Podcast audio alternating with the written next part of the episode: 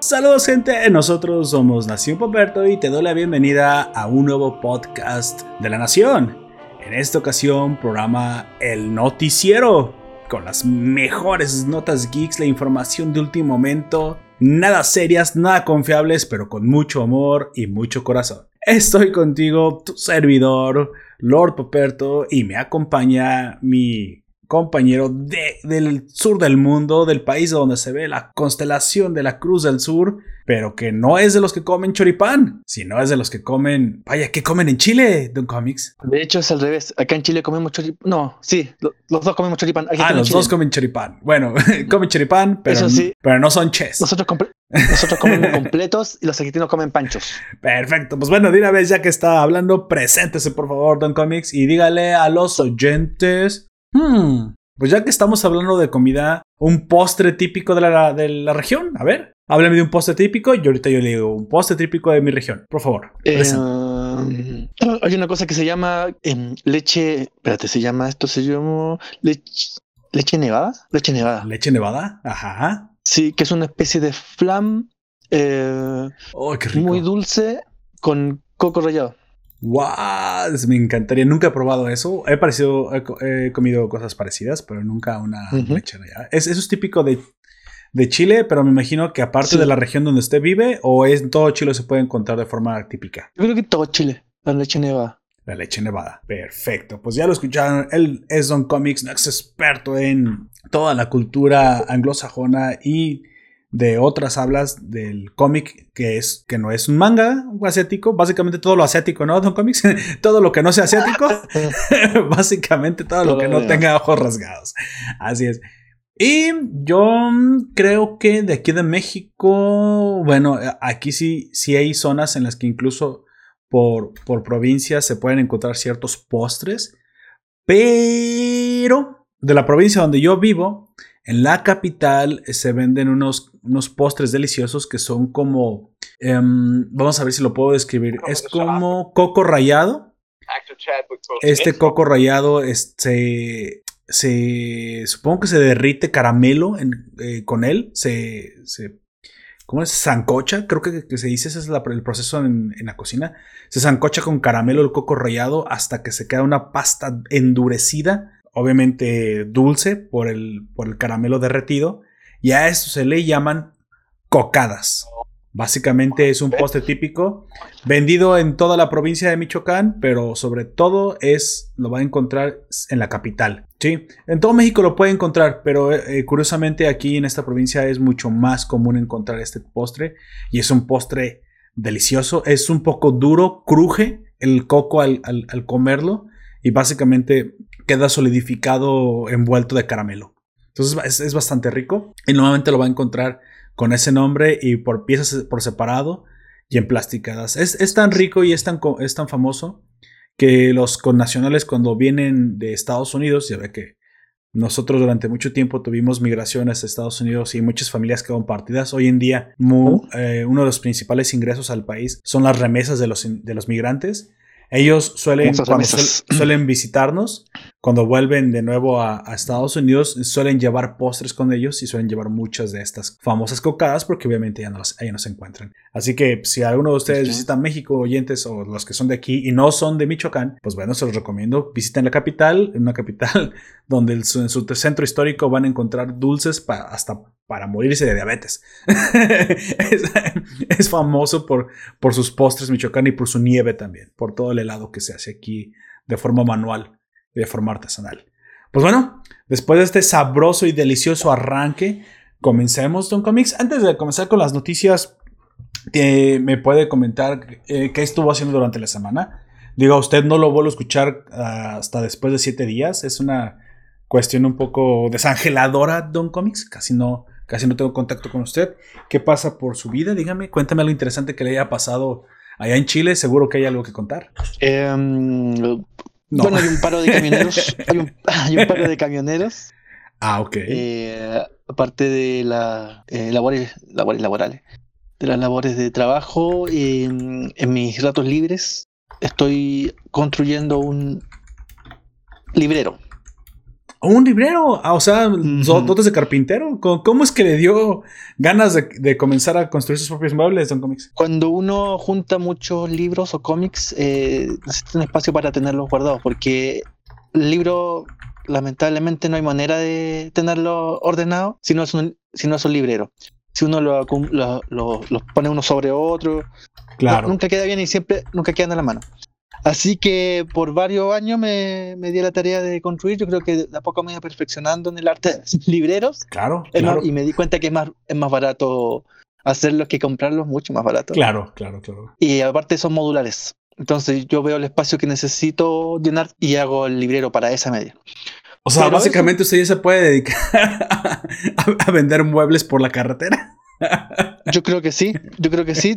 Y de hecho no es, bueno, no es mala idea. Recomendación, la recomendación viene muy de cerca, pero he visto que mis muebles son bastante mejores que muchos que conozco de tiendas. Ya escucharon, ya escucharon. Mucho más mire, puede levantar un negocio y no sé, ¿qué nombre estará? Le puede poner muebles troncoso. ¿Dónde me suena? ¿De dónde me suena troncoso? No sé, estoy seguro que no me suena de ningún lado. Es un buen nombre. Y pongo la foto del, del santo ahí. Del, santo, Chabelo. de Chabelo. A propósito, em, bueno, este mes hubo una pequeña noticia que se fue agrandando, agrandando, porque una microempresaria eh, que, que, vende leche, perdón, que vende leche, que vende miel. Sí, sí, claro. Se, em, le puso a su empresa Miel Gibson. ¿Como Mel Gibson? Oh, no. Sí, sí. El problema está que no solo le puso miel Gibson, sino que para los frascos de miel ocupó una foto de corazón valiente. Ah, bueno, también pues esa señora o señorita, creo que creo que le jugó mucho al valiente, al corazón valiente. Sí, sí, sí, sí, sí. Y este mes le llegó una, una notificación, de cease and De la, claro, de, la, de los abogados de Copric de Mel Gibson. Y miren, por el nombre no hay mucho que hacer porque castellano incluso. Mel Gibson, así es. Pero la foto de Mel Gibson. Claro, claro, creo que, eso sí, sí es directo. La foto sí. Y lo mismo pasó a otro que se llama Super Pan. No, como Peter Pan. Pero ¿quién tiene los derechos de Peter Pan? Como Superman. ah, Super Pan ah, pero eso parece nada más, el súper. Eh, es, que, es que este, este emprendedor fue elegido como el mejor emprendedor del año en Chile, me parece. Un, pan, una panadería. Sí. Y se hizo famoso. La cosa es que probablemente llegó a los ojos de DC Comics que se dio cuenta de que toda la, la publicidad, la, la colorimetría, eh, el uso de símbolos. paleta de colores. mucha, mucha. Bueno, pues es que gente, si se van a. Si van a hacer un juego de palabras, no se roben la imagen entera, por el amor de Dios. La imagen no. ¿Y de ese cómic se le metió demanda? Pues claro. Ahora, la justificación eh, bastante baladí, podría ser muy buen emprendedor, pero bastante, vamos a decirlo, torpe o tonto en su justificación, es que él puede usarlo, el uso puede usar los logos y los, la, colorimetría de Superman, porque él básicamente no fabrica cómics, ni superhéroes, ni películas, él hace pan. Entonces hacer otro producto, bueno, si es que el abogado le... El abogado no creo que eso le vaya a ganar el juicio. En, eso no. Absolutamente nada. No cuenta. Sí, lo que pasa es que el diseño sí tiene, aunque no sea la misma empresa, sí es una marca registrada el diseño de los colores. Y este tipo usó la colorimetría en el, en este, aquí le decíamos, usted le dice en Berlina, Berlina. Es la Berlina para el reparto de pan, el mismo color azul, rojo, el, la misma tipografía, tiene... Nada más no le, le faltó usar la cara de, de alguno de los... De hecho lo usó. Ah, sí lo usó. bueno, pues en, los carteles, en los carteles de la panadería, estos carteles que se ponen altos arriba, es una foto de Christopher Reeve. No puede ser. Eh, interpretando a Superman, pero en vez de la S o la serpiente en su pecho. Mire, Don Comics en México tenemos una frase, una frase muy popular que dice ni cómo ayudarlo. en vez de tener esta S o esta serpiente rodeada por el Pentágono, él puso SP, Superman. eso es todo el cambio que le hizo al DC Comics ya se Bueno, creo que sí vamos, a decirlo, vamos a decirlo en el, el legal antiguo, ya se la mandó a guardar y no se la va a sacar saque todo su Sí, creo que eso es un plagio directo. Este, digo, está bien que tengan un poco de iniciativa y de, y de ganas de emprender, Pero no sé si se van a, no sé, a apoyar en como Miel Gibson. Si se van a apoyar en un juego de palabras, pues no está mal, pero no se roben la imagen entera, por el amor de Dios. Pues mire. y falta una, falta una parte más a la historia de Miel Gibson. A ver. Esta señora se hizo tan famosa que, bueno, resultó que al final sacó la foto de Mel Gibson, de sus frasquitos de, de, miel, pero mientras tanto, otra empresaria, probablemente mucho no más puede ser. registró el nombre de Miel Gibson. Bueno, pues, ¿qué le pasa a la gente, Don Comics? ¿Qué le pasa? Están peleando en tribunales. Bueno, Esto es así. Ese, ese sí merece un clásico chale mexicano. Sí, Es un capítulo de Los Simpsons. Sí, yo creo que sí. Mire, tenemos ya algunos eh, oyentes en el stream, algunos nacionales de Nación Poperto. Nos saluda Izuko Vidoriya. Dice de que se perdió. De nada, estamos arrancando apenas. Izuko Vidoriya. Y. Izuko. Dice Job Juan José. Saludos, Don Comics. Lo mandan saludar, Don Comics. Juan José. Me voy a poner celoso. un gusto. Eh, no, don Juan Juan José es uno de los eh, entrepreneurs, de los directores de Encode, Grupo Encode, a quien también saludamos. Perfecto, saludos, Juan José. Perfecto. Pues mira, eh, aquí yo estoy de acuerdo que el fair use se aplique en muchos lugares, pero bueno, cabe esta de decir que ya cuando son plagios directos, bueno, sí están en todo su derecho, pues, de, demandar de eso. También pasa con de, repente algunos restaurantes que en lugar de decir McDonald's simplemente le cambian un poquito el nombre. Digo, se nota que hay creatividad, pero pues bueno, ya de plano no se roben la imagen de los. Solo inspírense en las cosas. Digo, al fin y al cabo, aunque, somos países hispanos y, y, yo sé que acá a lo mejor, ¿qué le importa, digamos, a Mel Gibson? Muy probablemente no le importa que una, miel se parezca a su nombre. Pero como usted dice, ya cuando utilizas mi cara, incluso para no sé qué cosa se pueda prestar, pues, pues bueno, obviamente ya es una marca registrada, ¿no? Pues bueno, es lo mismo creo que puede pasar. Si usted le pone muebles truencosos, supongo que no le pase nada. Pero si ya utiliza la, la foto del... ¿Cómo le dice el Santísimo? Santísimo. Deberían de canonizar a Chabelo, sinceramente. Pues el Santísimo yo creo que le puede caer una, una demanda directamente de Televisa. Bueno, dicho eso, en mi semana, bueno, normalmente yo estoy más en contacto con los, con los oyentes, obviamente, estamos más al pendiente en las redes sociales, todo eso, pero sí me pasó algo curioso. Me pasó que durante la semana, bueno, no sé, no sé si decirlo esto en este podcast o en otro. Iba, a hablar un poquito de cosas más. Esto es un poquito más largo. Yo durante un tiempo he estado siguiendo algunos, algunos creadores de contenido de nutrición y de fitness.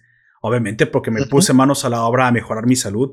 Ahora que estoy en cuarentena y estoy un... Bueno, aunque yo no estoy realmente encerrado como Don Comics, como muchos de ustedes les puede pasar, porque mi ciudad no es tan problemática, que llego después la cuarentena sí se ha mantenido para ciertos negocios, para otros. La cosa es que no nos ha pegado con tanta fuerza. Gracias a Dios, afortunadamente, no nos ha pegado tan Dios. Tan Dios, tan, tan fuerte. Aquí, curiosamente, dije, bueno, mientras estoy encerrado, déjame aprovecho mi tiempo, mejoro mi salud, me pongo a hacer ejercicio y me puse a cocinar. Así como lo he escuchado en cómics, por fin agarré la sartén. Mi esposa creo que casi, casi le, da un paro cardíaco cuando me vio en la cocina moviendo los sartenes, que me, preguntó qué vas a hacer con ellos, ¿los vas a lavar? No, no, no, los voy a usar, mujer. ¿Tú que tú vas a qué? Básicamente no lo podía creer. Eh, creía que me habían secuestrado los extraterrestres y me habían cambiado por otro marido. No, no, no. Yo sinceramente dije, yo tengo que aprender a cocinar, me voy a aprender a cocinar. Buscando entre las recetas y buscando entre muchas cosas, encontré directamente algo que me gustaría compartir con ustedes, aunque esto puede, puede tardar más tiempo, prometo traer un podcast que lo alargue un poquito más. No sé si usted ha escuchado algo llamado ayuno intermitente de Don Comics. No. Eh, el ayuno intermitente es una nueva técnica, nueva entre comillas, técnica de comer. En el 2016, un doctor japonés, médico Nobel de la, médico Nobel, digo, premio Nobel de la medicina, un médico que creo que está investigando por ahí alguna vacuna contra el cáncer o, bueno, algo así. Estaba también investigando los efectos del hígado en la diabetes, en, el páncreas, eh, la hiperinsulinia y ese tipo de cosas que pues básicamente son el, son el talón de Aquiles de la, de la, de la sociedad actual, ¿no? La obesidad es una, lamentablemente es una pandemia real, mucho más letal, aunque mucho más silenciosa que la del COVID. Sin embargo, este doctor descubrió algo muy curioso. Descubrió un efecto en el cuerpo que sucedía a través del órgano hígado, a través de nuestro hígado, llamado proceso de autofagia. ¿Usted ha escuchado alguna vez ese término antes? Se lo comento rápido. El proceso de autofagia básicamente entra en el cuerpo después de 16 horas de ayuno.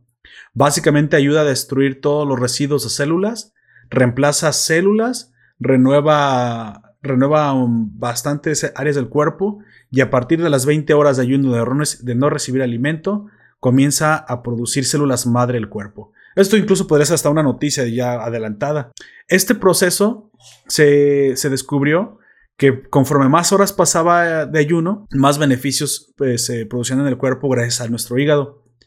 Básicamente se descubren tres importantes. A, partir de las 12 horas comienza la autofagia, pero realmente eh, se activa con mucho más fuerza a partir de las 16 horas sin probar alimento, ¿sí? Completamente en ayunas. el doctor descubrió que de 16 a 20 horas, básicamente el cuerpo se, dedicaba a destruir grasita, la famosa lonjita, la llantita, este, el exceso de grasita que tenemos en el abdomen, se dedica, se dedica a quemarla sin tregua en un, en un acelerado metabolismo pero esto solamente sucede a partir de las 16 horas. Pero a partir de las 20 horas, de 20 a 23, bueno, de 20 en adelante, comienza a producir células madre que es posible que, que su efecto sea el de reemplazo de células viejas, incluso proclives a cáncer.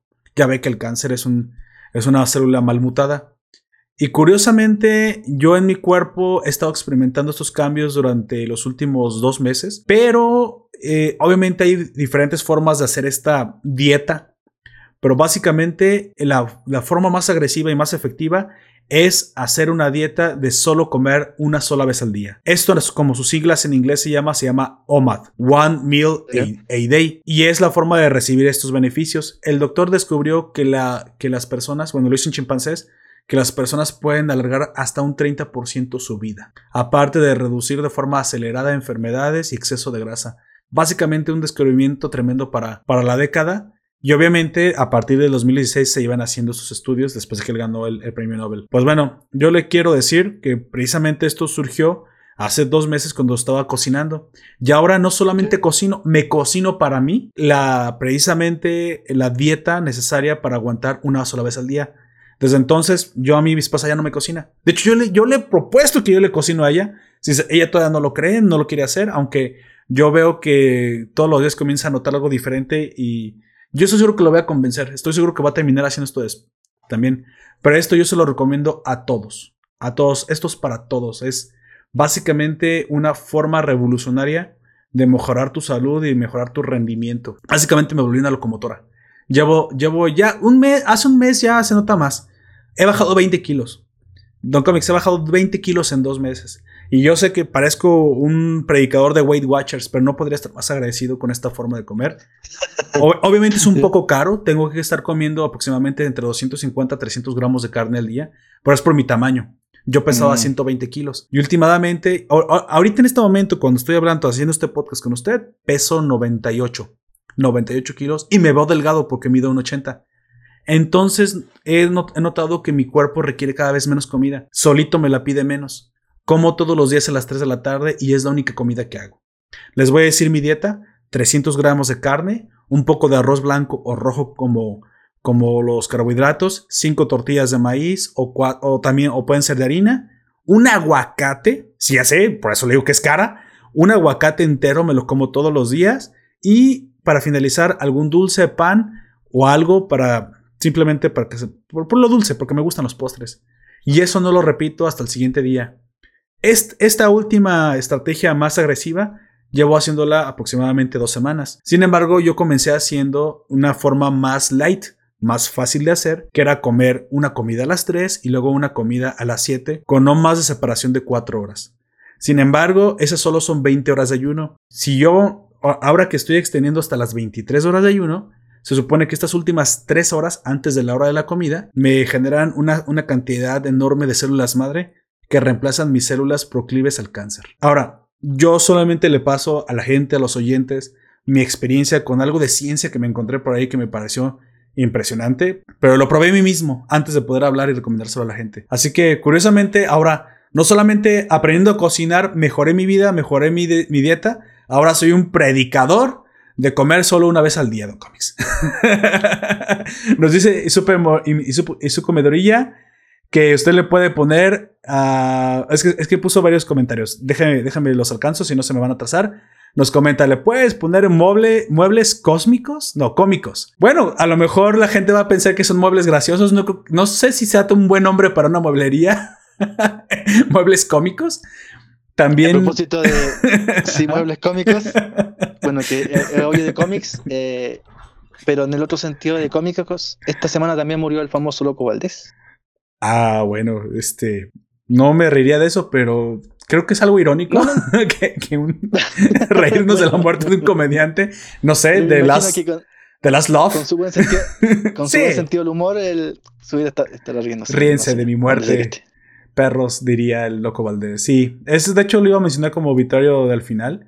También nos comenta ah, ah, que esto de la Unit, dice su comedia en el stream, esto lo ayuno intermitente ya lo mencionaste en el podcast de Tokio. Sí, sí lo comenté, hizo comedia, pero no había comentado que había hecho el OMAD, ya que es la forma más extrema de, de, hecho, la verdadera forma y la forma más recomendable de ayuno intermitente. Pero sinceramente no había, no había comentado todos los beneficios que me estaba recibiendo y hoy se los traigo. Porque precisamente ya sin miedo a equivocarme se lo puedo decir a cualquiera que lo intente. Ah, lo voy a publicar ya el vínculo de los 3, 4, 5 videos que los tengo dicho ah, en bookmark en mi lista de reproducción personal. La voy a compartir con las redes mm, muy probablemente después de este podcast o mañana. Así que los que quieran conocer esto, también voy a tratar de hacer un podcast o tal vez un video que acompañe y dé una explicación personal. Porque una cosa es lo que tú escuchas de los doctores, una cosa, es lo, una cosa es lo que tú escuchas de los recomendadores de la nutrición y otra cosa es que la aplique una persona que tiene un ritmo de vida similar a ti. Y yo directamente no fue directo, yo tuve que adaptar varias cosas, pero fue todo esto aprendiendo a cocinar. Curiosamente, bueno, no tampoco diré que soy un chef, pero ya puedo decir que ya me pudiera matar mi propia comida y la puedo cocinar. Básicamente.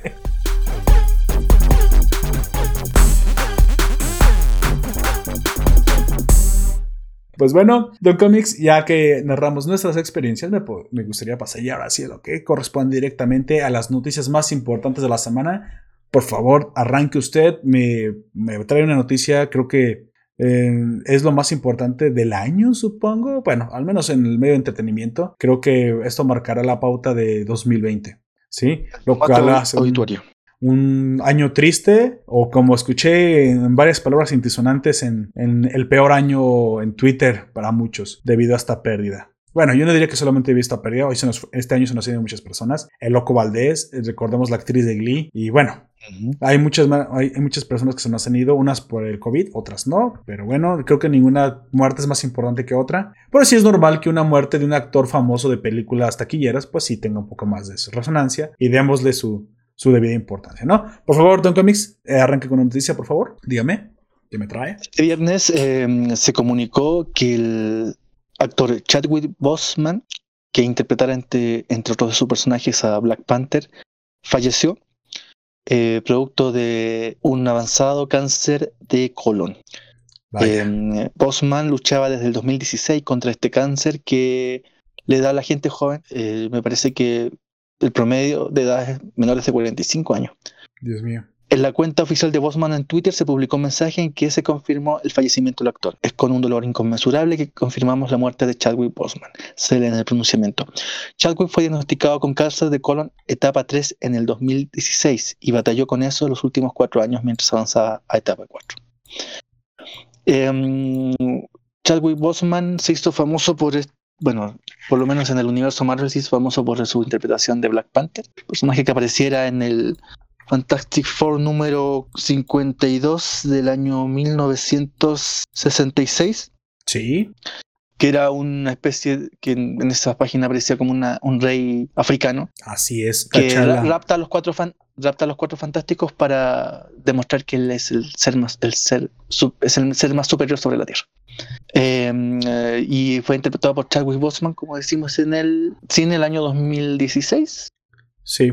Desde el 2016, de hecho, lleva luchando. No se sabe si ya lo tenía desde antes, ya que el actor, por lo que escuché, y de hecho es que lo vi de varios medios, me fui a leer varios medios, escuché varias personas en YouTube, no lo comentó. De hecho, solamente lo sabía la gente más allegada a él y un puñado de personas. Nada más. Nunca comentó lo que estaba sucediendo ni lo que le estaba pasando, ni siquiera los mismos eh, actores de reparto. Creo que solamente habló con el director o algo así. O sea, por eso toma el mundo por sorpresa su muerte, ya que pues, no se sabía absolutamente nada de esta lucha que le estaba viviendo. Y es un cáncer que es bien agresivo el cáncer de colon. ¿eh? Sí, pues lo mató en cuatro años, básicamente. Muy, muy agresivo.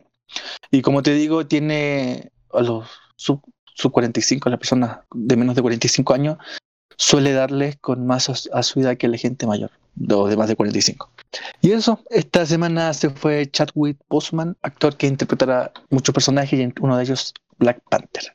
T'Challa en Rey de Wakanda. ¿Usted no sabía cómo iba a estar el, universo cinematográfico de, de Marvel Comics? O sea, él iba a seguir en, en la tercera etapa. Sí, me parece que sí. Creo que iba a ser de los más importantes. Yo hasta lo veía como el siguiente líder a, sustituir a Tony Stark, sinceramente. Mira, en algún momento, bueno, está este, este personaje que. Ah, cuyo nombre se me olvida, que el Iron Man es una Iron, Iron Woman, Iron Girl. Yo pensé que podían hacer algo con, antes de que pasara esto de Bosman, con el Suri, la hermana de, de Black Panther. Sí, sí, sí, Suri. Y convertirla en la próxima Iron Man porque tenía lo tenía el perfil tenía el currículum parecido. Sí, de hecho, sí, la, la, mujer que dejó era una chica negra, ¿no? La que sustituyó a Iron Man como la siguiente Iron Man en el, en el claro, claro. en los cómics. Sí supe de, de, de, esa Iron bueno, no sé si es Iron Girl, pero es Iron Man mujer. No, y era, Iron Man, sí. Y era chica negra aparte. No sé exactamente qué relación tenía con ella en los cómics, sinceramente. Ella, en los cómics, ella era. Es que este, este personaje viene de esta serie Un Gear y el dinosaurio diabólico. Sí.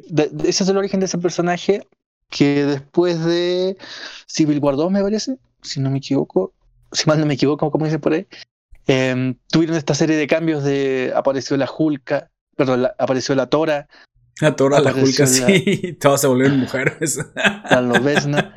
Y también apareció Iron Man. Trataron de relanzar por ahí. Sí, con un género, con un personaje femenino más juvenil, a ver si llegaban a ese público. Parece que no resultó mucho porque hace dos años atrás volvió a, ser, volvió a Iron Man que estaba perdido en el espacio, como suele suceder en los cómics. Pero eso, yo creo que me parece que el giro va por darle más fuerza al, a ese personaje de Suri. Precisamente nos comenta y su comedoría, va a ser una pregunta para usted. Entonces, ¿eso significa que su hermana Suri tiene un pase directo ya a la corona? En teoría sí. ¿Cree que lo van a matar en las, en la, en la, lo van a hacer en 3D en las películas? ¿Cómo, cómo ve usted el eh, panorama? No sé, yo creo que quizás sea una despedida como la, la que se le hizo a, a, eh, a, a Leia ¿Cómo se llama esa actriz? Sí, Leia Organa. Sí, eh, cuando muere la actriz se le hizo una despedida parecida, moría en la saga también, pero apareció un, poquito más. Y yo creo que va por ahí la, lo de Chadwick Boseman. Eh, no tiene mucho sentido empezar a hacer películas con él en 3D. El 3D todavía no, por lo menos como yo lo veo, y en la misma Star Wars aparecía este personaje que era el, un almirante de la flota, que te acuerdas que era puro 3D.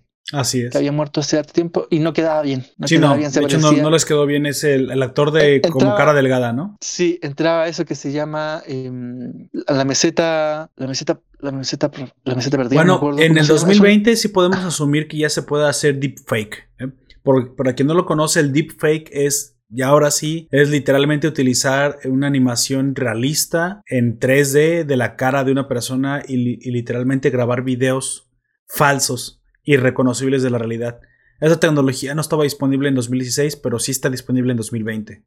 De hecho, pueden investigar un poco de deepfake y podrán ver incluso personas completamente creadas desde cero y aparte hablando y actuando y son personas que no existen, pero que ya nuestros ojos, nuestra mente ya no puede distinguir de personas reales. Tal vez los gestos, ya es algo que deberíamos de ver, movimientos eh, del cuerpo y todo, pero si ya pueden incluso reemplazar la cara, que es lo más complejo, los humanos somos especialmente buenos encontrando el valle inquietante, que es... El valle inquietante.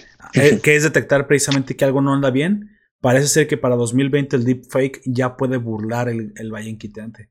Así que, bueno, pero sería bastante caro. O sea, no digo que, que, no sea posible, pero a lo mejor ya en una producción, por, por todo lo que se necesita, estar fingiendo que está ahí y todo, eso no sea demasiado fácil a lo mejor sí, esperemos. Yo creo que lo que dice su comedoría va a ser lo más, y lo que usted también dice es lo más coherente, es que la chica hermana sea la que ascienda a Black Panther, básicamente. Y con él va a ser una, bueno, hablamos del mismo Disney, una, una, una despedida parecida a la de Carrie Fisher. Bueno, ¿está bien? Por ahí viene, aparece en la película. Este, ahora sí que le, todas las condolencias a la familia de Chadwick y para todos aquellos que sienten feo, yo incluido, pues que este actor, que era de mis favoritos, sinceramente, Muchos sabrán que Marvel no es santo de mi devoción. Sin embargo, eh, Black Panther sí, eres, sí es algo que me gustaba mucho. Black Panther era de los pocos héroes que sí me gustaban mucho que estaban ahí en, en Marvel.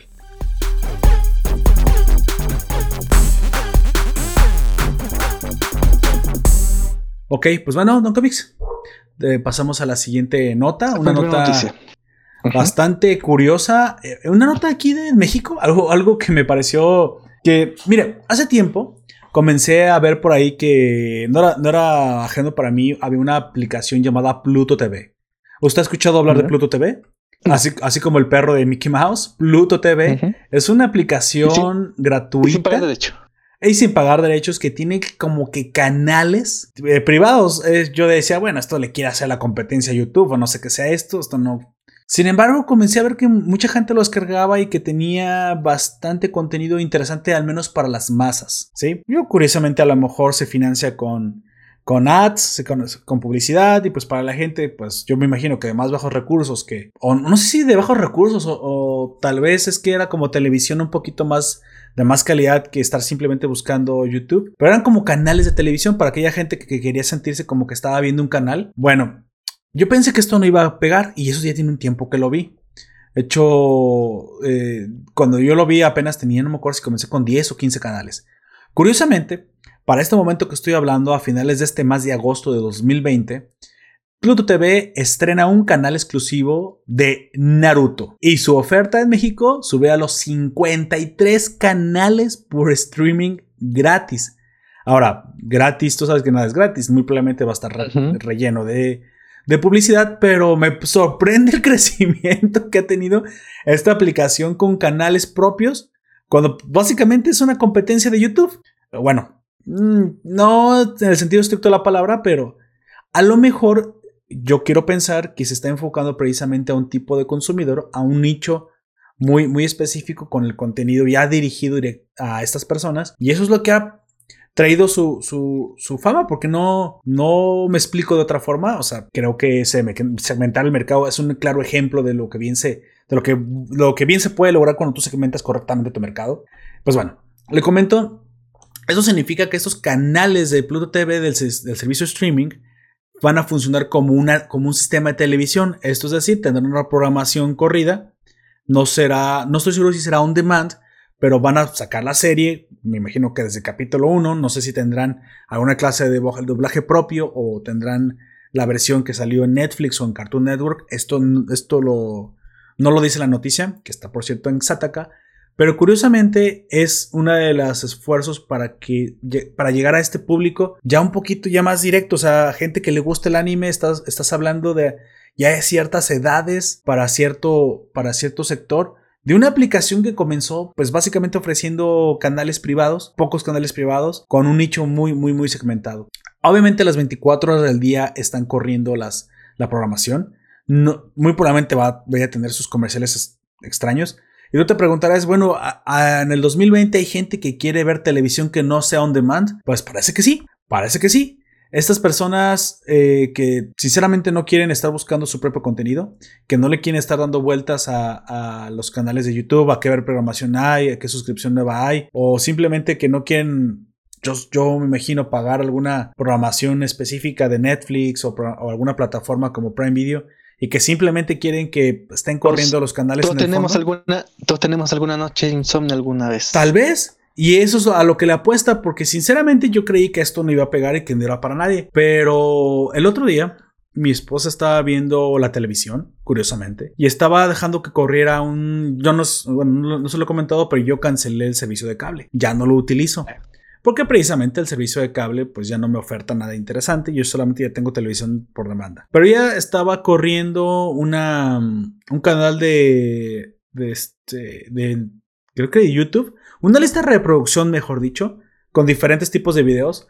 Y le dije, oye, ¿por qué no los cambies? ¿Por qué no eliges otro? Ese tipo de video que estás viendo no creo que tú lo veas. Lo que pasa es que me da flojera cambiarlo, no sé dónde está el control de la televisión y sinceramente yo solamente quiero escuchar algo de fondo. Y entonces es donde yo hice clic donde dice me, Exactamente. hay gente que simple, sinceramente nada más quiere dejar la mente en blanco y que corra algo así. Yo no me lo explico, yo no soy así, obviamente yo no podría hacer eso, pero ahora que, ahora curiosamente es exactamente lo que yo hago con listas de reproducción de Spotify. Para mí es la música, para mí es el podcast. Bueno, hay gente que para ellos no, no quieren prender la televisión sin ver la televisión, curiosamente. Lo que hace también mucho la radio. Sinceramente, tú le preguntas el, contenido que acaba de escuchar a alguien una hora después de haberlo escuchado en radio.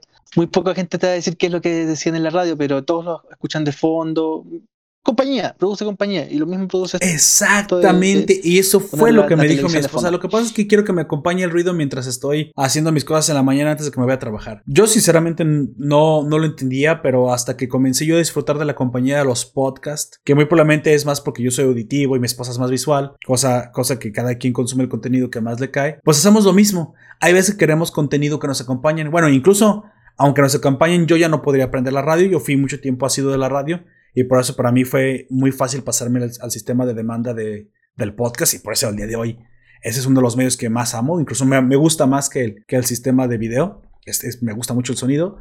Sin embargo, entiendo por qué este canal comienza a tener tanta, pues tanta auge, porque no te pide, no te demanda que tú estés interactuando. Hay gente que simplemente no desea interactuar. Solo te acompaña y te ofrece, eso sí, temáticas específicas, las cuales voy a comentar que fueron los últimos seis canales añadidos en agosto del 2020, lo cual suma una programación total de 53 canales. Hasta antes de agosto tenía solo 47. Y los añadidos fueron uno que se llama Pluto TV Vida Real. Este, este canal se trata, está, está creado para quienes están interesados en temas de la realidad diaria, reality shows, misterios médicos, rescates críticos, dramas policiales y seguridad fronteriza básicamente reality shows. También está el de Pluto. ajá. Eh, ¿Cómo se llama? Un home, Health eh, Low Cost. Va, más, más o menos, sí, así es. También está el Pluto TV Historia.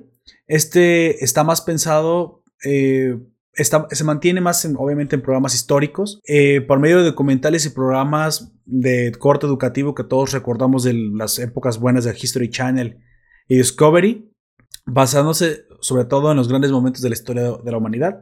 Ya se lo saben, historia de Constantinopla, el Imperio Romano, el pasado de Egipto. Pues bueno, este canal se dedica a eso. Tenemos el tercer canal estrenado para, para este mes que fue Archivos Forenses. Este, como su nombre lo dice, contienen programas de crimen verdadero y shows realistas de, la historia de crímenes sin resolver, de evidencias y básicamente todos que nosotros solemos ver en el Discovery cuando veíamos eh, escenas del crimen, o los casos reales de los forenses. También, obviamente, como ya lo comenté, un, canal dedicado exclusivamente a Naruto. Todavía no sé exactamente si va a ser toda la, toda la serie. Sabemos que abarca desde Naruto, Naruto Shippuden y hasta Boruto la continuación. Sin embargo, es curioso que ya sea un canal exclusivamente y específicamente dedicado a, a emitir Naruto. También tenemos como el quinto canal Baby First, una programación muy parecida a Home and Health todo para la mamá, todo para los pequeños, todo para educar a los bebés, alimentación, bla, bla, bla. Ese tipo de cosas que salían sobre todo en Discovery Home and Health. Y por fin el último canal que se estrena este año es, este mes, es Latin Angels, un canal que comparte una variedad de aventuras hacia los lugares más atractivos junto a las top models. Básicamente... Oh. Estamos hablando de socialites, de Elite Hollywood Stories, más o menos era no, Nitro Hollywood Stories era un programa, perdón. Era como el Entertainment Television, que se dedicaba más a, estar mostrando las celebridades. Fashion TV tiene un También. También, ajá, exactamente como lo, Fashion TV. Lo bueno de Fashion TV, que me parece que todavía se puede encontrar por ahí en internet, después de las 9 de la noche tenemos eh, video, 9, 10 de la noche tenemos videoclip con las modelos más bellas, pero en toples. Lo recomiendo si ah, quieren ver algo de fondo. Bueno. Una tele grande, se, tiene. Para que vean aquí puro servicio de calidad. Bueno, ahí lo tienen. Es curioso. Acabo de, descargar la aplicación. Ese canal que tú te refieres se llama, el de Naruto se llama Anime Acción. Ah, vaya. Es, curioso cómo la gente antes demandamos el on demand para poder elegir nuestra programación y ahora la gente ya ni siquiera tiene la motivación. No sé si es falta de motivación, tiempo o ganas. O sinceramente no sé qué está pasando. La gente ya ni siquiera o sea, volvemos a los orígenes. Hay tanto material que ya no, ya no lo quieren elegir. Ahora mejor quieren que alguien cure la información por ellos y mejor se los establezcan en, una forma que ellos lo puedan consumir de forma temática.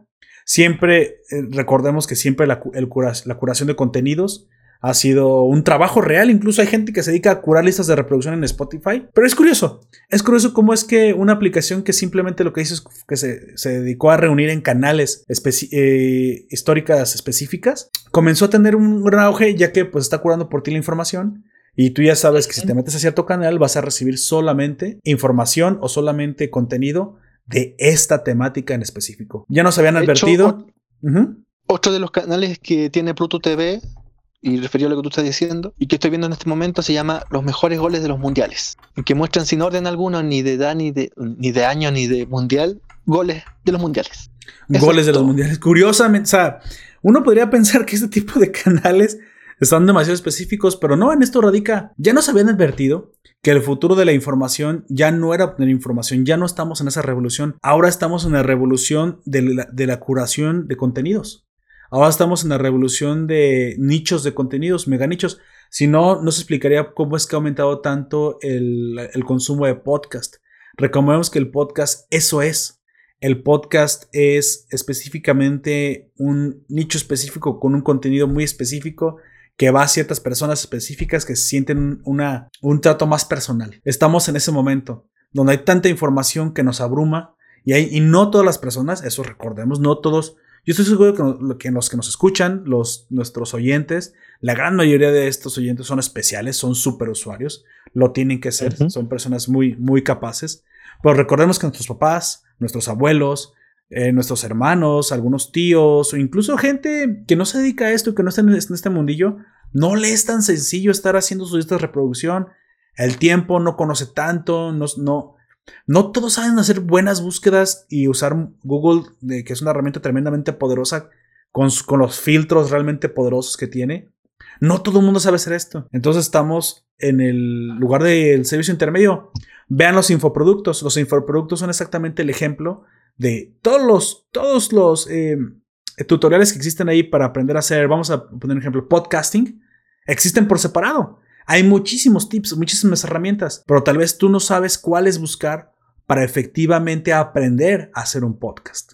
Por ahí voy a poner un ejemplo, porque esto me pasó a mí. ¿Qué, ¿Qué, es lo que tú pagas en un tutorial?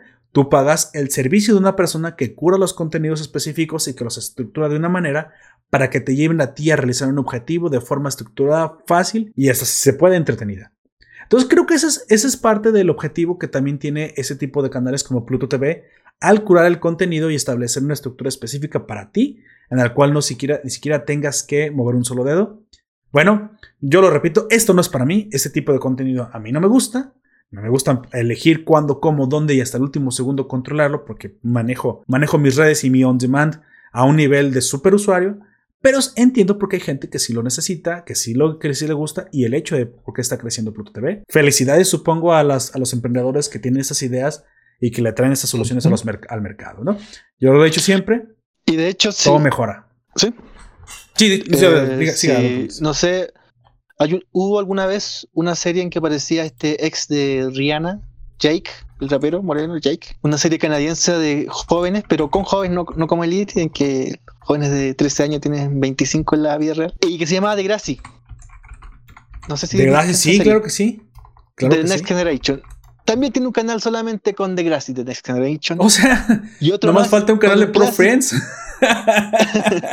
con un clásico de siempre, las aventuras del elefantito Babar. Oh, clásico, clasicón. Pues bueno, sabemos que incluso eh, una de las ofertas de Cartoon Network es em, Adult Swim o incluso Boomerang con eh, caricaturas un poquito más viejas clásicas. Son este, un esfuerzo muy parecido a curar el contenido para cierto nicho. ¿eh? Entonces, eh, hay veces que el mismo contenido ya no cabe en un solo canal. A lo mejor al rato Nación Poperto ya tiene el noticiero, ya nada más tiene las recomendaciones, ya nada más tiene eh, las historias de la vida real. No sé, o sea, cuando llega a haber tanto, tanto, tanto contenido, la gente se abruma.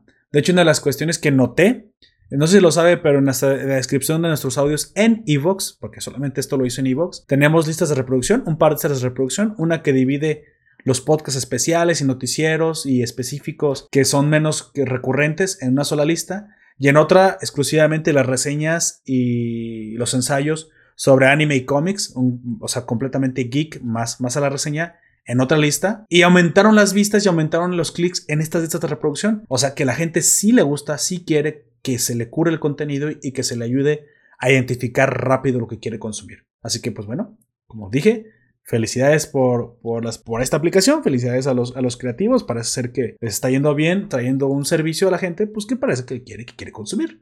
Así que, claro, vas a tener que aventarte media hora de comerciales como en los viejos tiempos en, la televisión, pero bueno, pues, ese es el precio que hay que pagar, ¿no? Nada es gratis en la vida, como dice por ahí. En los cinco minutos que llevo viéndolo, recomiendo Pluto TV.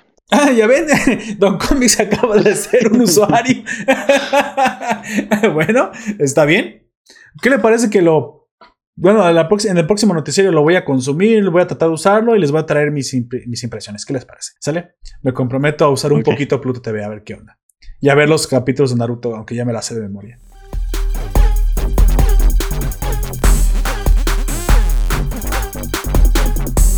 Don Comics, la siguiente noticia, ¿usted me la trae?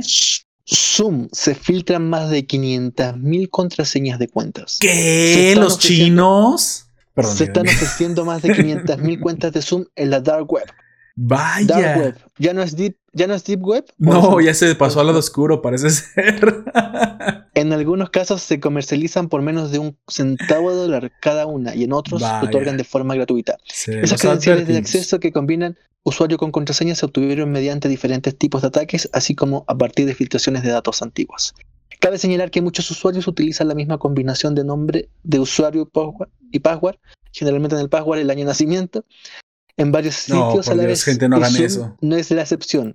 Con lo cual, si esa credencial de acceso que hoy se usa en esta, en esta plataforma de videollamadas es la misma que, se, que fue filtrada hace años en algún ataque informático, hoy podría ser empleada por cibercriminales para ingresar a tus cuentas. No em, sé si esto ya lo habíamos visto venir y simplemente la gente lo ignoró, pero la verdad es que hay algo muy mal, hay algo realmente mal con las empresas chinas. Y no es que me quiera poner Donald Trumpesco, pero esto es una de las razones por las cuales la tecnología china o muchos países, incluido Estados Unidos obviamente, pero no son los únicos. Gran Bretaña, recordemos, Corea del Sur, hasta el mismo Japón tienen algo de recelo con, China. Porque curiosamente este tipo de cosas son muy común con ellos. Para ellos la privacidad no tiene la importancia que tiene en este lado del mundo y pues... O sea, Don Comics en este momento usted su contraseña puede estar por ahí explotando sabe más que eso, porque también le pasó hace mucho, hace un tiempo al, al, iCloud y le ha pasado a varias de las, de las nubes. Sí, a, Twitter incluso le pasó hace, poco. Es la tercerización de muchos de los servicios de, esta, de estas empresas, básicamente para pagar menos, para pagar menos costes de costes de servicio. Sí, claro. Eh, le pasó con iCloud, le pasó a Twitter, le pasó a Dropbox, em, eh, que no eran básicamente ellos eran o empresas de suministro que tercerizaban y probablemente muchas de esas tercerizaciones terminaban en casas de cuatro pisos con 60 chinos trabajando en, en Beijing o en Nanking, donde sea.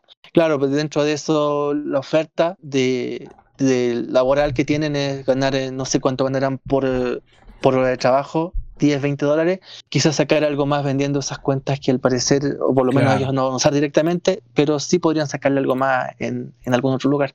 Y eso es lo que pasa con muchas de esas empresas, la tercerización y bajar a todo y tratar de bajar a todo costo los eh, bajar, eh, tratar de bajar por todos los medios los costos de producción. Recordemos que el problema de esto es que mucha gente tiene la misma, la misma contraseña para varios sistemas, incluso bancarios. Tal vez si te roben tu cuenta de Zoom no es tan importante para ti, pero es posible que hay gente que tenga la misma cuenta de Amazon y la misma, que la misma contraseña de Amazon la tenga en, en Zoom. Entonces ahí sí es un problema. ¿Cuántas, ¿Cuántas veces le pasó a Yahoo? No, sí, Yahoo fue atacado por todos los lados, por el hecho y al revés. Hace poquito le pasó a Twitter, recordemos que también sufrió un ataque así. Sin embargo, creo que esto no va a parar aquí. Es curioso que a Zoom le haya pasado cuando obviamente y se tenían sospechas de su seguridad. No digo que no le pueda pasar también a gringos, pero em, al ser chino el obvio, sospechoso es el mismo gobierno. Sin embargo, nosotros podemos protegernos. Eh, esto lo hemos comentado en otro podcast, lo hemos comentado anteriormente utilizar los eh, key block, keyloggers, keyloggers, key, no, no me acuerdo. Bueno, los candados de contraseñas o los wallets, los key wallets, las carteras de contraseñas digitales que les van a guardar su contraseña y que aparte les van a generar una contraseña completamente segura. Yo, por ejemplo, utilizo la de Samsung, que es la misma que uso en el celular y la misma que utilizo en el explorador. Esta contra es, ya hace rato yo no utilizo contraseñas, eh, me las genera automáticamente. Esto es mucho más seguro que incluso, que incluso el paso de doble autenticación. Gente, es un engaño. No es engaño, pero no es tan seguro como realmente piensan que es. Por razones técnicas que no diré aquí. Si quieren saber las razones técnicas de por qué la doble autenticación con número telefónico y, o mensaje de texto no es tan segura, em, pueden ir a, creo que la página se llama, es un canal de YouTube que se llama platzi.com y ahí pueden buscar el por qué doble autenticación no es tan segura. Hay un video muy bueno del hackeo. Básicamente en ese momento lo más seguro es usar estos terceros que son que suelen ser, bueno, que sean seguros. En el caso mío yo utilizo el de Samsung, que básicamente me guarda la contraseña, me la genera y solamente la puedo accesar en el celular con mi huella digital. Está supeditada a mi huella digital y en internet está supeditada a que me logué en el en el explorador que tiene la extensión instalada. Obviamente la extensión tiene una clave maestra que es única y solamente es para la extensión, así que no la vuelvo a repetir en ningún lado, así que está lo más digamos seguro. Utilicen esto, yo se los recomiendo, me ha funcionado a mí. Yo en principio también era un poquito renuente a utilizar terceros a que me generaran y guardaran contraseñas porque yo decía si se me olvida, ¿qué va a pasar? Pues la verdad es que es bastante fácil, no se te olvida y ya no repites absolutamente ninguna contraseña en tu vida. Obviamente hay contraseñas que utilizan más que otras, es un poco molesto estar metiendo 4, 7, 18, F6, 7, W porcentaje en tu cuenta de League of Legends todos los días porque te logueas a jugar o, de, o de Fortnite. Pues bueno, pero yo estoy hablando de que la mayoría de los servicios que tú puedas tercerizar la contraseña lo hagas son bastante seguros. Yo te lo recomiendo, te lo garantizo, por, muchas cuestiones técnicas. Es mejor utilizar los, los keyloggers, estos que te guardan la contraseña. Firefox, eh, Google Chrome, eh, Opera y ahora el nuevo Edge, que la verdad es bastante bueno. Quiero, quiero decir que Microsoft se marcó un 10. Por fin mató el Internet Explorer y hizo un explorador bueno desde cero. Yo quiero felicitar a Microsoft por eso. Me gusta mucho su explorador. Es más rápido incluso que el Google Chrome, a lo que yo creí que no era posible. Más rápido que el Firefox y más rápido que el, que el Opera. Y ese es el que estoy usando en este momento para transmitir. Pues bueno, ese también tiene este tipo de, extensiones. La que ustedes quieran. Hay muchas en el mercado. Yo específicamente utilizo la de Samsung, que venía con mi teléfono, pero desde que la utilizo ya no me tengo que guardar en la cabeza casi ninguna contraseña. Y obviamente, las importantes, las de Amazon, las de Mercado Libre, las que donde el dinero está involucrado, mucho menos. Esas ya las tengo completamente olvidadas. Ya no sé cuál es la contraseña. Si me la pregunta Don Comics es 4, 7, porcentaje, 2, W. O sea, no me la sé. Sí, no me la sé. Lamentablemente eso también me, hace dependiente del, del keylogger, pero es eso o arriesgarnos a que se filtre nuestra contraseña de, de Zoom y sea la misma que la del banco o Megacable o yo qué sé, ¿no? O sea, alguna clase de compañía en la que pues tu información sí sea sensible. No sé, es, eso se los dejo ahí como tip. Yo lo utilizo. ¿Usted utiliza este tipo de extensiones de Comics o usted todavía tiene una libreta con, todas sus contraseñas apuntadas? Eh, todavía tengo una libreta con contraseñas. Ah, bueno, lo tienen. También funciona eso siempre y cuando no se les pierda esa libreta, supongo. Así que. Tiene que sí.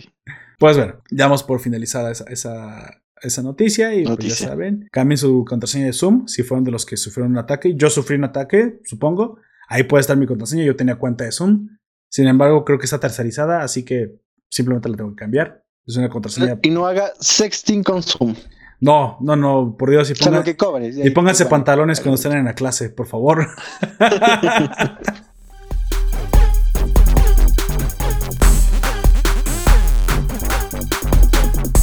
pues bueno, la siguiente noticia es una noticia surreal, algo que creo que solamente puede pasar en mi México mágico. Me dio tanta risa que creí que era broma. Sin embargo, es algo muy curioso y no sé exactamente eh, si la noticia eh, tiene, o sea, si la noticia es básicamente un proyecto o esto ya se está haciendo, pero se los voy a leer tal y cual como El Universal, uno de los periódicos pues, los más respetables, supongo, y más veraces eh, en esta, en su página publicó, dice que el primer barrio impreso en 3D del mundo se construye, se construye en México. Y yo me puse a pensar, eh, ok, o sea, una casa, sé que las impresoras en 3D ya tienen bastante, bastante avance y sabía que esto podía ser en algún momento una realidad, simplemente llegar a, a copiar y pegar casas en la vida real. Sin embargo, no sabía que eso estaba haciendo y parece ser que en México comienza a suceder. Lamentablemente, cuando yo supongo que esto comienza a suceder en alguna clase de barrio para ricos, en una clase de barrio fifi o de personas pudientes que se están, no sé, dando ese tipo de tecnología súper avanzadísima para construir casas, supongo que con diseños que otra, la construcción normal no puede alcanzar de forma fácil. Vengo a ver la noticia y me encuentro con que em, en ese momento el proyecto es, son para 50 casas, para 50 familias en el estado de Tabasco. Esto me prende las alarmas, obviamente, porque Tabasco es, el, la provincia donde nació pues nuestro viejito santo, ¿sí? El, el santísimo Macuspana, Andrés Manuel López Obrador, oriundo de, este, el Tatuani de cabecita blanca, cabecita de algodón, viene de este estado y me, todo lo que venga a ese estado me parece muy sospechoso. Perdónenme, tabasqueños, no tengo nada contra ustedes, pero sale, me parece muy raro porque ya hay de saber que Tabasco es junto con, junto con Guerrero, creo, uno de los estados con menos nivel educativo, con más pobreza. Básicamente todo le pasa a estos pobres estados del sur. Y algo de esta tecnología como que me choca, ¿no? Y dije, bueno, comencé a pensar, dije, ¿serán entonces casas de bajo costo, low cost? La impresión tal vez no es una impresión en 3D con impresoras de, de alto, sino tal vez una, una técnica que se asemeja a la impresión. ¿Es posible? Comencé a hacer mis teorías. Sin embargo, cuando vengo, a, cuando vengo a leer la nota, pues básicamente dice que la impresión 3D es una realidad. Es, este, este, proyecto es por parte de una organización llamada New Story, o Nueva Historia en español, sin fines de lucro, radicada en San Francisco, Estados Unidos, ya saben, la ciudad más tecnológica del mundo, básicamente el Silicon Valley. Así que bueno, creo que la fuente pues, de buenas a primeras es, es más confiable si viene de esta... Si viene de San Francisco y, y es una una organización para ayudar a familias en pobreza. Bueno, ahí creo que sí me lo empiezo a creer, ¿no? Digo, bueno, es posible la, que, sea, que sea por parte de esta organización. Buscó un estadio pobre y entonces sí, buscas y encuentras Tabasco, obviamente es un estado pobre. Y ahí haces tus aplicaciones. Curioso, esperemos que esto realmente dé pie para que esa tecnología se empiece a utilizar más. Creería yo que abarataría bastante la construcción el hecho de sacarlas, claro, tendrías casas en básicamente en molde, impresas, como, como su nombre lo dice. Pero bueno, creo que nadie se puede, no puede, nadie puede estar en contra de ayudar a que familias de bajos recursos puedan acceder a viviendas dignas, ¿no? Esto parece ser que es un experimento. Nos tomaron. Eh, no sentimos, no nos deberíamos sentir ofendidos. Creo que, como toda tecnología disruptiva, obviamente tiene que experimentar, tiene que probar primero. Y qué mejor que se preste en un lugar donde, pues bueno, se está probando contra corriente, ¿no? Se está probando contra, contra el mundo real y un lugar donde realmente existe esta pobreza, que es Tabasco. Parece ser que el, punto de este experimento es generar una vivienda asequible que luego se pueda llevar a todo el mundo. Así que, pues bueno, bien por ello. Supongo que es algo, es algo que, que nos eh, puede llevar a rescatar un poquito el 2020, que ha estado tan lleno de desgracias. Este grupo, eh, New Story, se ha asociado con eh, una empresa llamada Icon, Icono en español, cuya tecnología de construcción se, encuentra radicada en Austin, Texas, otra ciudad de alta tecnología en Estados Unidos, lo cual vamos por buen camino, para construir el primer barrio en el mundo con 50 casas para 50 familias de bajos ingresos, eh, impresas completamente en 3D en el estado de Tabasco. No dice exactamente en qué lugar, de, en qué zona o en qué ciudad, Solo dice que va a ser dentro del estado, muy probablemente va a ser cerca de la capital y Villahermosa, muy probablemente. En lo que será el primer vecindario completamente impreso en 3D. Así que bueno, estamos a punto de hacer historia, marcar un récord. Que bueno, este, este, tipo de cosas me da gusto, que la tecnología para esto es. Alguna vez se lo comenté yo como tecnólogo realmente no le encuentro un uso a la tecnología sino es para mejorar la vida de las personas. Y ese tipo de cosas creo que es la forma correcta de usar, pues básicamente nuestros avances tecnológicos. La tecnología del ser humano no es nada, no, no sirve para nada si no te ayuda a, mejorar la vida de los demás. ¿sí? ¿De qué te sirve tantos, tantos microchips, tanta, tanto software si no le haces la vida más fácil a los demás? Soy firme creyente que la tecnología es para eso, como amante de la tecnología y como tecnólogo que soy. Parece que cada estructura tendrá 500 metros cuadrados, 500 pies cuadrados, perdón, 152 eh, metros cuadrados, una casa bastante decente, un tamaño bastante bueno con dos dormitorios, una cocina, un baño y una sala de estar. Y también estará construida para resistir terremotos que recordamos que en la zona se, sienten un poquito más porque está dentro de una zona donde, donde, donde los terremotos suelen pegar con más fuerza. Aunque realmente el problema de Tabasco mayoritario no es tanto el terremoto, sino las inundaciones. Sin embargo, bueno, Dos, dos, recámaras, una cocina, un baño y una sala de estar. Oye, sin 150 metros cuadrados por una vivienda low cost impresa en 3D, ¿dónde me apunto? Me parece una buena idea y este tipo de cosas, personalmente, a un servidor le dan mucho gusto. Así que, pues, Don Comics, ponga, tenga por seguro que después allá en la Sedena, donde usted vive, van a estar imprimiendo casas en 3D, una detrás de otra. ¿Usted se cambiaría a vivir en una casa 3D, Don Comics? Sinceramente.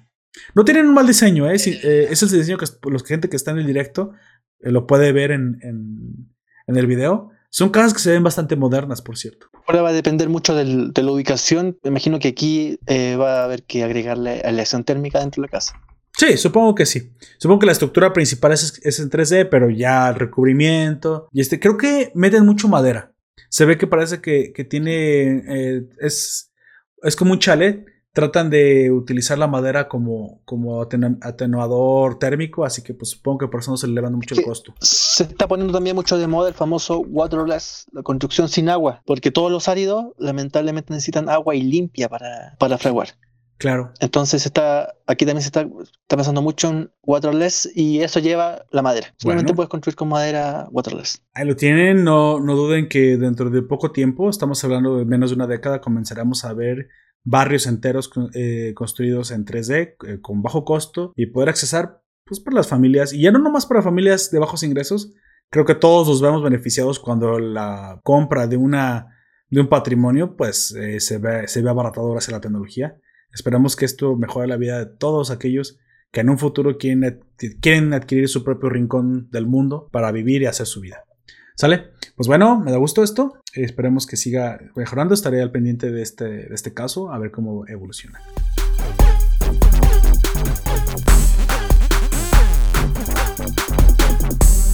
Pues en cómics, que me traen la siguiente noticia. Parece ser que alguien vuelve.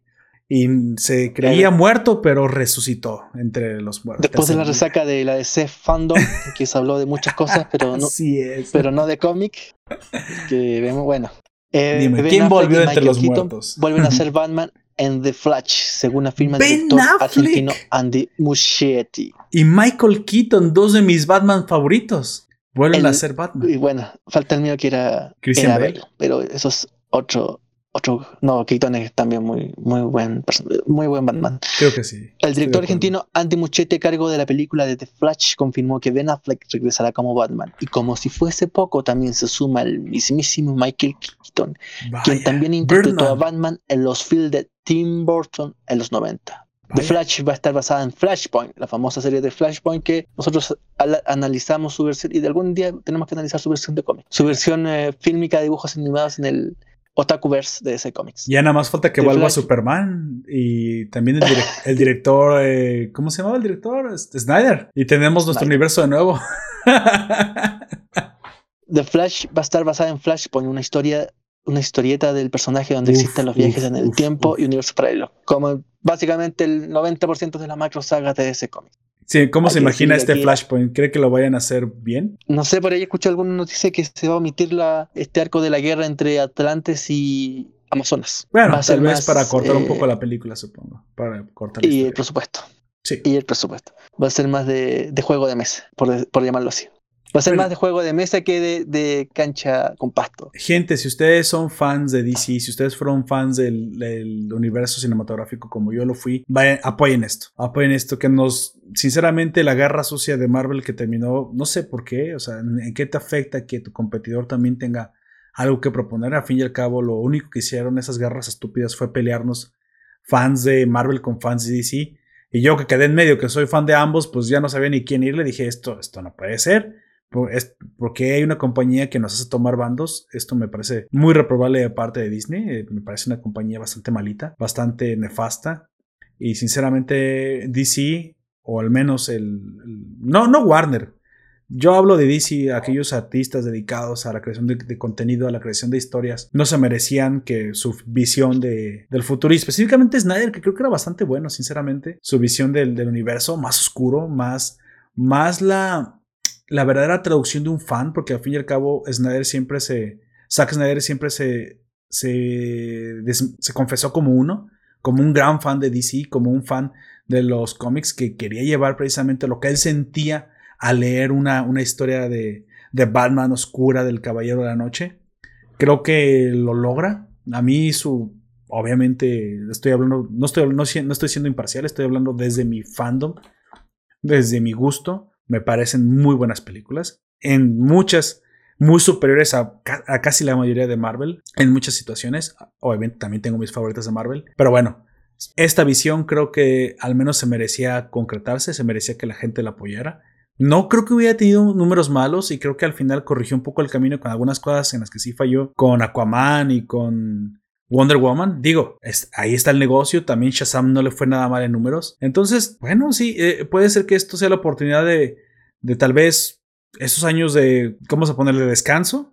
En los que simplemente la guerra sucia de, Disney no, no los dejaron trabajar, pues ahora que ya no están en presente, que ya terminaron su universo con el Endgame, pues a lo mejor ya podemos tener ahora de, este lado Recuerden que los fans somos los que al fin y al cabo ganamos. Y si se pierden ese tipo de historias, también somos los que al fin y al cabo también terminamos perdiendo. No las compañías, somos nosotros, nosotros los que ya no recibimos nuestras historias favoritas. Si no, no, no caigamos en el juego de tener que elegir, eso no existe, esa es una, es una elección fantasma, es un nombre de paja que nos hacen creer las compañías. Eh, como las guerras de consolas, ¿sí? Yo no sabía que había una guerra de consolas hasta que me dijeron que había una. Decido, decido no hacer caso y para mí no la hay. Si yo soy el consumidor, yo soy el que pierde cuando me creo estos cuentos. Pues bueno, Don Comics, usted está así. ¿Cómo, ¿Qué piensa usted? ¿Usted sí está emocionado porque vuelve la visión de Snyder? ¿No? ¿Sí? Ah, ¿Qué piensa usted? Mira, para terminar con la noticia, eh, respecto al autor de esta noticia sigue hablando respecto a los multiversos y esta idea que busca evitar que una amplia coalición de fanáticos luche por lo que es legítimo, es uno de los mayores desafíos para los estudios que administran franquicias por un gran atractivo y décadas de historia.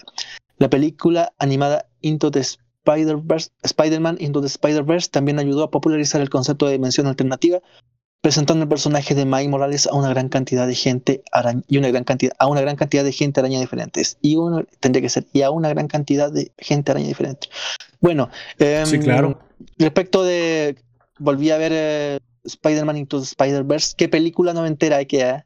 está llena de guiños las 90 pero llena de guiños es para los treintones. Sí, pero sinceramente, eh, a mí sí me gustó esa película de, de Spider-Man. Sí, lo segundo, bueno, aquí no, como te decía, el redactor no tiene, tiene bastante poca idea de, de cómic porque que Miles Morales sea desconocido, me parece que no tanto.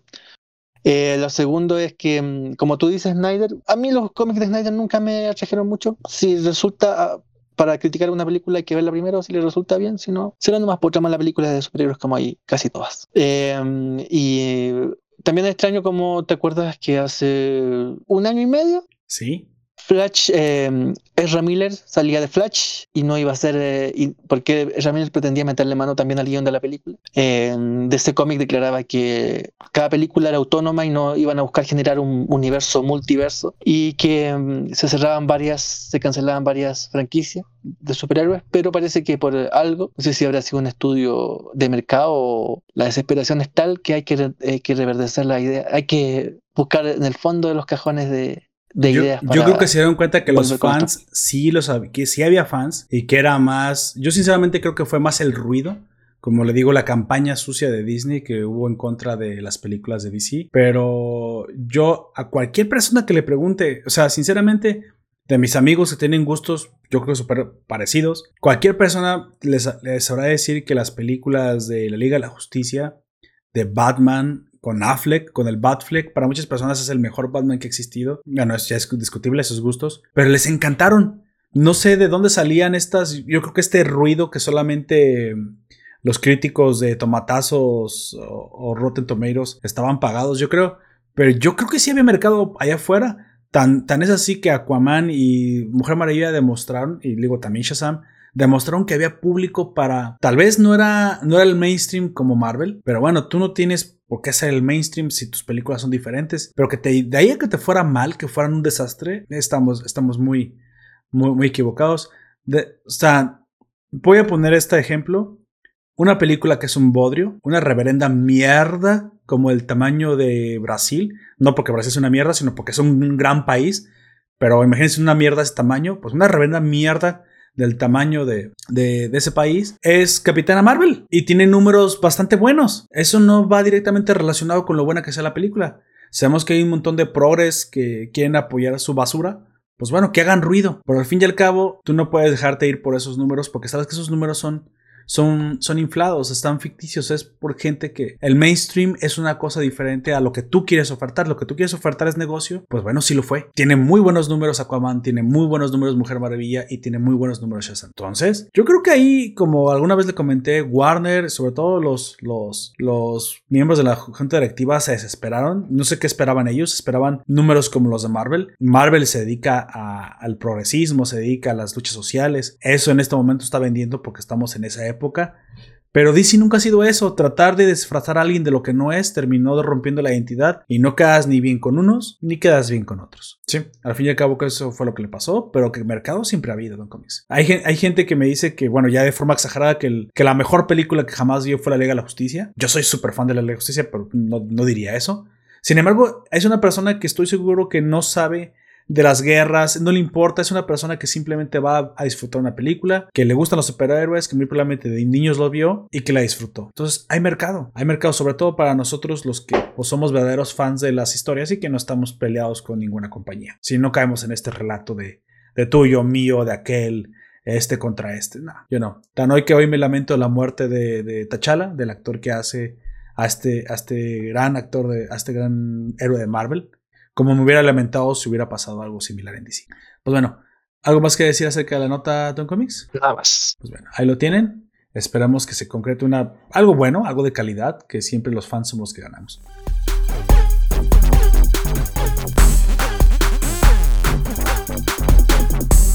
Avanzamos a la siguiente nota y última nota de este noticiero, que es una cuestión de salseo ya más fuerte. Algo que incluso se ha llevado a los tribunales y que a mí me pareció que se había zanjado hace tiempo, pero parece que le está lejos de suceder.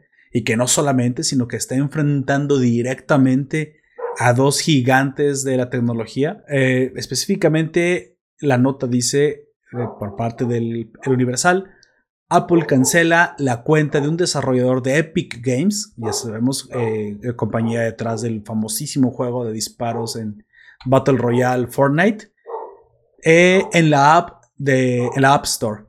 Básicamente, Apple cancela a Epic Games, cancela al juego de, de Fortnite en su tienda. Y esto viene eh, les podrá parecer un poco extremo desde la parte de Apple. Apple es el malo, malditos gringos, no quieren favorecer al, al, al jugador, pero es algo difícil, miren el origen de esta pelea, el origen de este, porque me fui a investigar, me fui a documentar, en la nota no lo dice, esto viene desde mucho más atrás, yo hice una investigación específicamente de qué ha estado sucediendo. Hace unos años, desde que comenzó a Fortnite subir, ya tiene un par de años, recordemos que si tú descargas una aplicación de Apple Store o Google Store, ambas, porque aquí parece que Apple es el malo, pero de hecho es, Apple y Google, de ambas ha sucedido te cobran el 30% por microtransacción hecha de una aplicación descargada desde su tienda.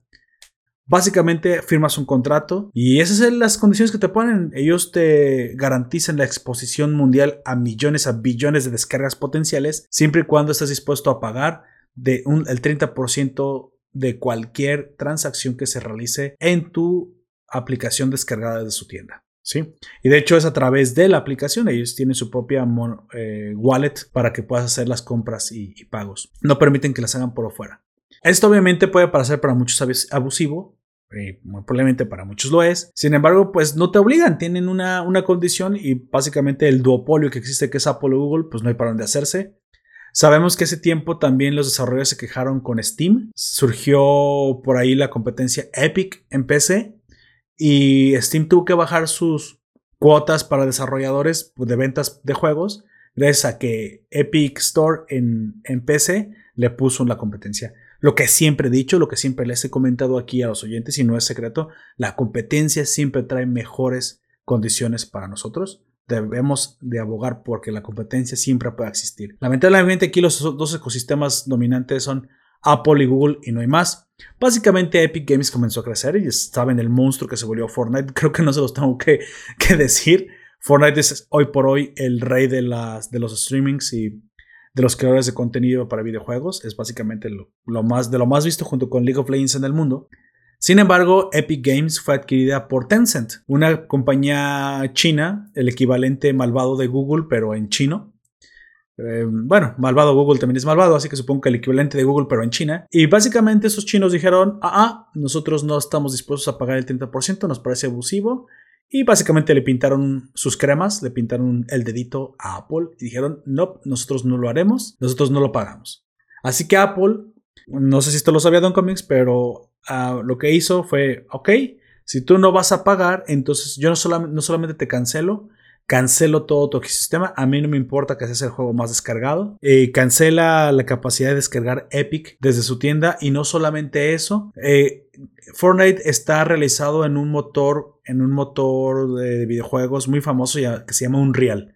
No sé si por ahí lo conoce o lo ha escuchado alguna vez.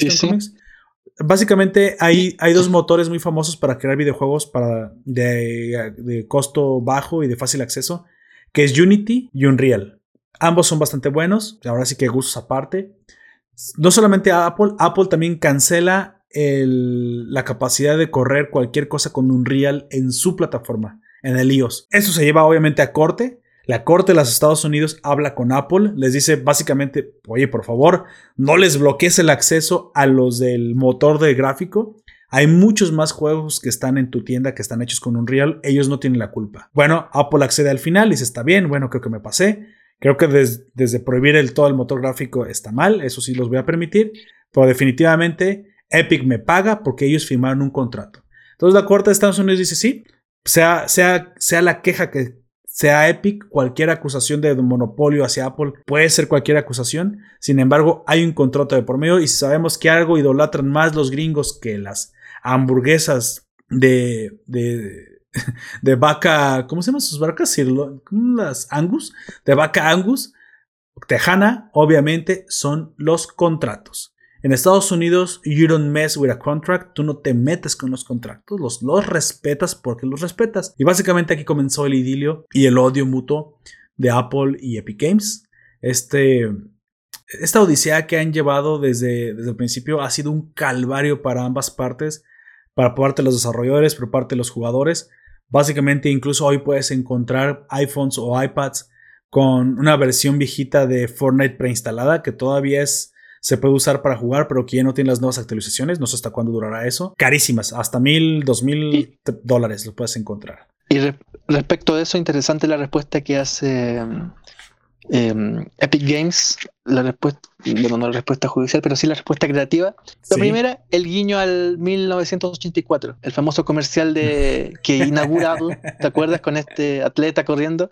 Sí. Esta vez lo, hace Fortnite eh, con un, uno de sus personajes, sinceramente no, nunca jugó el juego, corriendo hacia una pantalla en que aparece este otro personaje que creyó que es el que creo que es el nuevo villano que se llama Tart Tycoon, que es una manzana gris con los lentes de Steve Jobs. Sí, sí, me acuerdo de eso. Este personaje está en la pantalla con un, con un gusano, bueno, es una, una manzana gusanada y este personaje de Fortnite le tira el, aquí se, eso es un macho, no sé cómo se llama este, este martillo, bueno, un martillo. Este martillo se la pantalla guiñando el 1984. La segunda es esta creación del Star Tycoon, este Steve Jobs que es una, bueno, no es Steve Jobs en sí, Tart Tycoon, que es una manzana gris con los típicos lentecitos de Steve Jobs y su terno. Sí, básicamente. Pero eh, en ese sentido interesante. Y a propósito de Fortnite, esta semana salió el, el número 4 que hace un crossover con los personajes de Marvel. Así es. Estos nuevos eh, skins, es a lo que mencionaba, estos nuevos skins ya no aparecerán en la versión antigua del juego de Epic. Básicamente, los que tengan instalado Fortnite en su dispositivo iOS, en su dispositivo Apple, ya no podrán ver esas skins.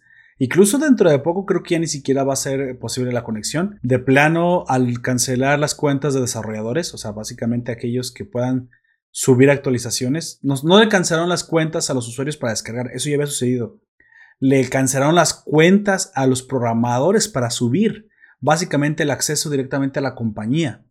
Cuando ya se esta, esta conexión, básicamente le estás dando la espalda a todo. Y esto fue a, partir del fallo precisamente del tribunal, en el que precisamente se le recomendó a Epic que cumpliera las pautas de los pagos mientras el caso se resolvía, porque estaba firmado en un contrato.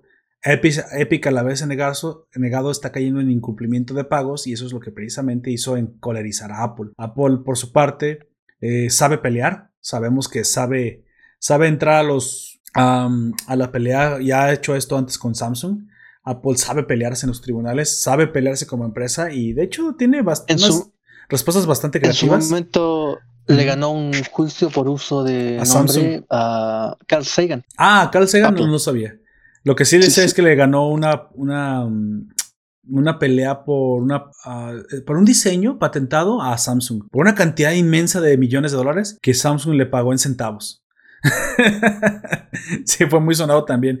O sea, estas peleas son clásicas para Apple. Apple, miren, cualquier compañía que se mete en desarrollo de software, de desarrollo tecnológico y, está avanzadísimo y es el investigador, tiene que proteger su propiedad intelectual. Y, en parte también entiendo a Apple el hecho de que, pues, si me firmas un contrato, nadie te está obligando. No podemos argumentar que, que, que no sea injusto. Aquí el punto es que no hay otra. Lamentablemente en las aplicaciones móviles está mucho más cerrado el, el, el, mercado y no existe otra tienda. Esperemos que en un futuro esto dé pie y creo que por ahí se empieza a formular Epic el lanzar su propia tienda para otros como la, como la que tiene Epic Store pero ahora para, para, el, para Android, que al fin y al cabo Android es, liberado, recordemos que lo único que lo único propietario es la Google Store, eso es lo de, es lo de Google, pero Android es libre y entonces tú puedes descargar muy probablemente esta aplicación o comprar teléfonos que ya traigan la Epic Store, por ejemplo, instalada, donde los que lancen sus juegos ahí solamente reciban un cobro, no sé, de 5%, de 5% o 3%, algo más, no sé, algo mucho, más justo que Apple o Google. Y entonces ya veremos que mucha gente comienza a irse para allá. a propósito de la Epic Store, eh, recordar que esta semana está regalando, está regalando Hitman. Ah, bueno. De toda esta serie de juegos que, que regala semana a semana. Tocó hace rato que no voy para allá. ¿Por qué no, por qué no las mencionaba? Me he perdido muchos juegos, creo. Sí, tocó, bueno, Hitman y algo más que. Se me olvidó. Es que vaya, es que ya no estaba jugando eso. Me lo he pasado jugando Seven Days to Die en el, en el, stream de la Nación. Que por esto vayan a ver, los jueves lo tenemos. Cuando empezó la, mm, la, pandemia se puso a regalar Epic Store juegos. Es verdad que hubo cierta publicidad engañosa en algún momento porque en algún momento se prometió regalar, o bueno, nunca lo hizo directamente Epic, pero parecían medios que iban a regalar un estreno. Eso nunca pasó. Regalaba juegos muy antiguos, eso sí, ¿eh? hay que reconocer que eran bastante antiguos. El GTA, las primeras versiones, eh, pero bueno, pero cómics era, eran juegos que aún generaban ventas, o sea que de todos modos está bien. Marginal, pero bueno. O sea, lo que estaba haciendo estaba liquidando el, stock que tenía en la bodega. Claro, claro. En una tenía un digital. por ahí, sacaba una actualización que si era cobrable más adelante, pues es liquidó el stock. Bueno, y después vino a regalar juegos básicamente básicos. Eh, ya era, sí que ni siquiera estaba liquidando el stock, estaba limpiando, el, estaba limpiando la bodega. Pero esta semana eh, volvió con em, Hitman, que me parece un juego interesante. Es antiguito, así, pero interesante. Es bueno, y si alguien lo quiere tener, se pega su vuelta por Epic Store y lo tendrá gratuitamente. Aparte del crossover entre Fortnite y, los héroes Marvel, que también recomienda mirar. Ahí lo tienen, por parte de Don Comics, la recomendación, vayan y reclamen su juego gratuito de Epic Store. Pues bueno, para cerrar la nota, precisamente quiero comentar al final que el CEO de Epic, o sea, su mero jefe, el Chief Executive, eh, Tim Sweeney, eh, obviamente está de desacuerdo con el fallo de la, del tribunal y pues incluso revela que trató de actualizar su nueva versión con Apple a ver si pues podían llegar a un acuerdo. Sin embargo ya se encontró que básicamente está completamente bloqueado el acceso y no solamente eso, la semana pasada parece ser que el mismo Apple no solamente, no solamente este, bloqueó ya, cercenó por, me imagino, para siempre las relaciones con Fortnite, las relaciones con Epic, sino que, sino que aparte encontraron o descubrieron que comenzó a promover activamente a PUBG Mobile. Básicamente recordemos que es el juego, la principal competidor de Fortnite. De hecho, PUBG era el original y Fortnite llegó a destronar a PUBG como el primer Battle Royale. Eh, Fortnite no es el primer Battle Royale. Así como en su momento League of Legends destronó a, Dota. Dota era el rey, pero obviamente su competidor hizo algo mejor. Eh, lo mismo le pasó a PUBG. PUBG era el primero, fue el más jugado. Le oyó Fortnite y lo destronó, haciendo lo que ya hacía PUBG, pero mejor. gustos apartes, eso fue lo que sucedió. Literalmente, Apple comenzó a promover activamente PUBG Mobile en la App Store, precisamente pues en un golpe bajo para que pues los jugadores que ya no pueden acceder a, Fortnite, pues ahora comiencen a jugar PUBG y no tengan la tentación de volver a como usuarios de, de, Epic. Un golpe bastante fuerte, eso ya es una declaración de guerra de frontal en la que no solamente no te permito, me, te permito volver a entrar, te demando por tu incumplimiento, ahora apoyo de forma, pues ahora sí, directa y, frontal a tu competidor principal. Cuestión que nos hace pensarnos dos veces antes de, querer competir contra Apple, querer ponernos de Apple como enemigo. Está en todo su derecho, digo, pues ellos lo pueden hacer. Y es, hasta un paso lógico porque, bueno, si mucha gente se pasa a PUBG, pues bueno, las transacciones, PUBG no ha dicho absolutamente nada, ellos no se ponen en contra de las transacciones que tienen que pagar a, Apple, que al fin y al cabo, como dije, abusivas aparte, hay un contrato firmado y pues bueno, los contratos se deben de cumplir. En Estados Unidos los contratos se cumplen, en China serán cosas diferentes, pero en Estados Unidos los contratos son sagrados. Pues bueno, ahí lo tenemos, quién sabe en qué derivará.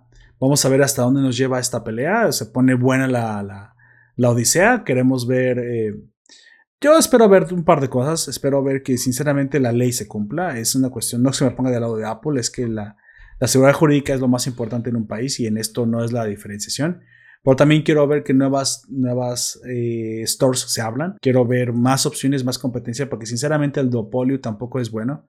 Y hay mucho, hay mucho de donde rascar y donde acusar a Google y Apple de prácticas monopólicas. Obviamente tienen, malas prácticas. pero sinceramente, si no hay una, competencia, veamos, Steam no mejoró hasta que no se le puso la competencia. Obviamente es, siempre es buena la competencia para nosotros los consumidores. Así que bueno, con eso después cerrada la, la nota, veamos hasta dónde se llegan a pelear este par de gigantes. Sinceramente, ¿a quién le gusta de Don Comics? Sinceramente, ¿cuál es su gallo? ¿Cómo decimos aquí? Eh, Fortnite me parece, o sea, Fortnite, eh, Epic. Epic. Porque, porque das cosas gratis me parece, me parece por qué no apostar. Bueno, a lo Solamente porque da cosas gratis. el otro no. El otro, Don Comics le gusta lo gratis. bueno, ahí lo tienen. ¿Está bien? Yo era, yo era fan de Apple en sus productos, pero en algún momento encontré que dejaban de tener sentido. Porque eh, esas actualizaciones año a año ¿qué sentido tiene que tener un celular eh, nuevo todos los años si el viejo todavía existe? El problema está que Apple lo hace, mm, si bien te da el, software gratis, te empieza a bajar las aplicaciones cuando no actualiza equipo, aun con el equipo útil. Y eso tampoco es muy bueno, me parece, no, no es lo, bueno, los tipos tienen que vender. Claro, claro es un. Aparte, es el nicho de gente a la cual va dirigida Apple. Sabemos que la gente que compra Apple es gente que no lo compra por ser un celular, no lo compra por ser útil, lo compra por ser un accesorio. Eso lo tenemos que entender. Es básicamente el, equivalente a comprar un Rolex. La manzanita. Nos guste o no, exactamente.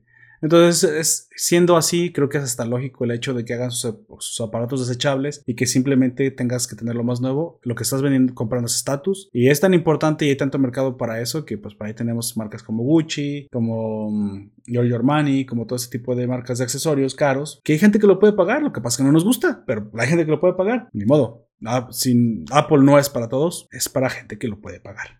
¿Sale? Y tienen, la, tienen el dinero, tienen la lana digo, en ese, sentido yo no me pongo de su lado porque yo sé que son muy monopólicos, pero sí me pongo del lado de la justicia y si hay un, hay un contrato que deben de hacer cumplir, que lo cumplen. Si se tienen que salir de la tienda y abrir su nueva, también apoyo eso.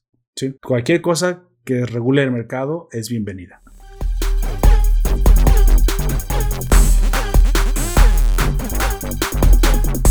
Pues bueno, doy por cerrada esa nota. Ahora sí, Pasemos a la parte de recomendaciones. Ya acabamos con el noticiero. Tenemos un par de recomendaciones, una Don Comics y una yo. Y por fin, y cerramos el podcast. Don Comics, ¿qué me trae usted? ¿Me trae algo para ver? ¿Qué, ¿Qué, he disfrutado en la semana? ¿Qué me puede recomendar? Porque últimamente ya me he quedado sin cosas que ver y me gustaría que usted me trajera de su gusto lo que me puede decir que vea en la plataforma. En Netflix, el drama de una temporada y tres episodios. ¿Me trae un drama? ¿Usted Don Comics en serio? ¿Qué hizo con Don Comics? Lo enterró en la sedena y, y secuestró su cuerpo. Es que este es un, por sus características muy especial. Eh, y se llama Atelier, o en inglés Underworld. Porque no tiene nada que ver. Atelier. ¿De qué trata Atelier, Don Comics? Atelier es la historia de Tokito Mayuko, que es una fabricante otaku que también se especializa en tecnología textil, se especializó en tecnología textil en la universidad. Básicamente, eh, la duración, la durabilidad o resistencia o no de los materiales de, textiles. Ah, ok. Ella es, eh, esa es su especialidad, no tiene nada que ver con la alta costura, como vamos a ver más adelante. Ella y su amiga Kouno Yuri se mudaron a Tokio y cada una de ellas finalmente encontró un trabajo en Ginza. El sueño, de, el sueño de Mayuko, nuestra protagonista, es desarrollar nuevos tipos de telas, pero debido a un malentendido, ella termina trabajando en un taller de lencería de lujo hecho a mano llamado mm. Emotion. Su jefa, Nanjo Mayumi, un ícono en la industria de la lencería, la considera vulgar y no lo suficientemente hermosa para la imagen de la compañía, lo que la obliga a cambiar. Mayuko se resiste al cambio al principio, sin embargo, poco a poco comienza a enamorarse de su trabajo y la marca. Si eso le pareció muy cercano al argumento de cierta película llamada El Diablo está en la moda. Exactamente. Pues, Me sonó eh, parecido. pero eso solamente es el, solamente es el principio. Eh, bueno, Mayuko básicamente es alguien especializado en los materiales no en el edificio, si habláramos de arquitectura, Mayuko está especializada en los materiales y no en el edificio en sí. Pero entra a trabajar en una empresa que se dedica a hacer edificios, los más hermosos edificios que pueda haber. Estos edificios no son más que ropa interior femenina, eh, elaborados a mano por una, de las diseñadoras más relevantes, más, más relevantes de Tokio, perdón, de Japón. Tanto es así que esta señora eh, lanza, como tú decías, estas marcas de hiper, de hiper eh, standing lanza un número limitado de unidades a la venta en el mercado porque son hechas a mano por, esta, por la empresa eh, en que trabajan 6-7 personas más allá, ¿no? Y cada una de estas unidades que ella vende las firma. Vaya, o sea, algo eh, personalizado y diseñador. Absolutamente. Es, es una, una, obra de arte, una artesanía. Eh, Atelier es un drama de altísimo presupuesto, que también hay que reconocer eso. Yo he visto dramas que se ve que son medio barretitas o cosas así, pero en Atelier se puso, plata. Netflix ah, estuvo ahí, hablábamos de la marca de la manzanita, Apple también estuvo ahí, cada pantalla, cada iPad, cada teléfono tiene una manzanita detrás. Y ah, eso fue un, auspicio de, de Apple metiéndose en Japón. Em, ¿De qué habla en definitiva este drama? Habla de la creación de la técnica, del arte, de la diferencia entre algo hecho en serie o algo hecho em, de manera por un artista, por un artesano. En, la protagonista que era Tokyo Mayuko es bien, es protagonista de, en eso no cambia mucho, es protagonista de drama, media torpe al principio, eh, como decía la sinopsis anterior, para tener que involucrarse en el mundo de la alta costura y para tener que cambiar y modificar su, su vestuario, su forma de ser, su forma de referirse.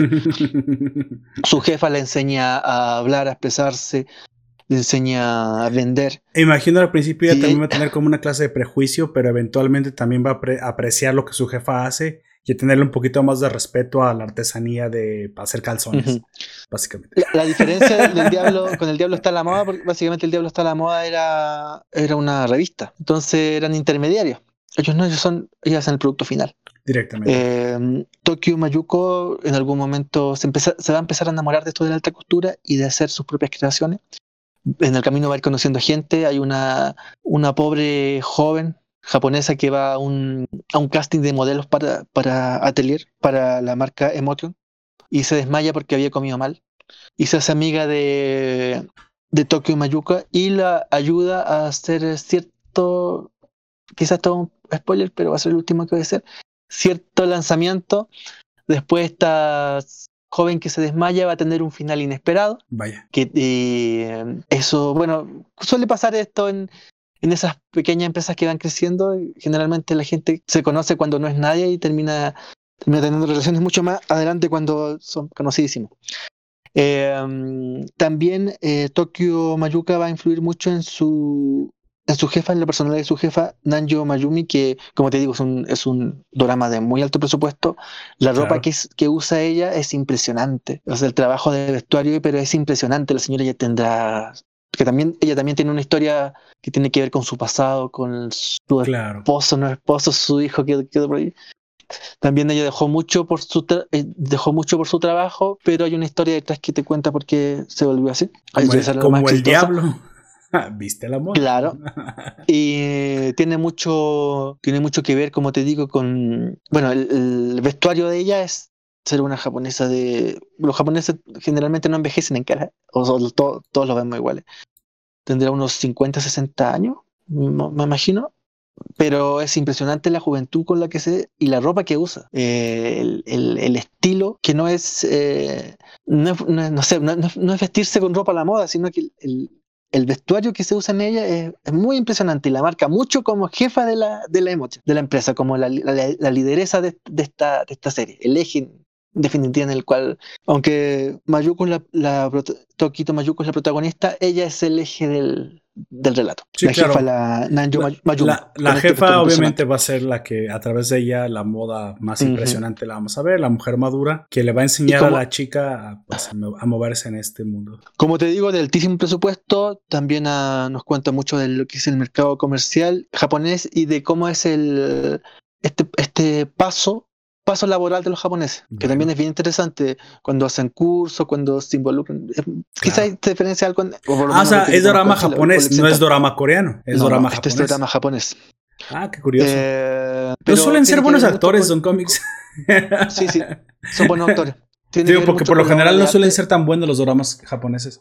Es que como te digo, aquí hay mucho presupuesto y probablemente hay muy buenos actores contratados. Ah, aquí sí. Más occidentalizado, quiere pensar, de alguna forma, la producción. Sí, Sí, porque quizás no vemos tantas tradiciones japonesas como suele ser en los dramas, no sé, pues esa cosa de comer, bueno, de comer. Y la, dirección, porque normalmente yo creo que lo malo, la mala fama que tiene. A mí, a mí la, la fotografía, bueno, la dirección. Sí, sí, claro. Eh, la dirección es. Es, que es, todo, Es, más occidentalizada, porque generalmente, o por lo menos mi impresión, las películas o los dramas empiezan siendo bien naif, bien infantiles.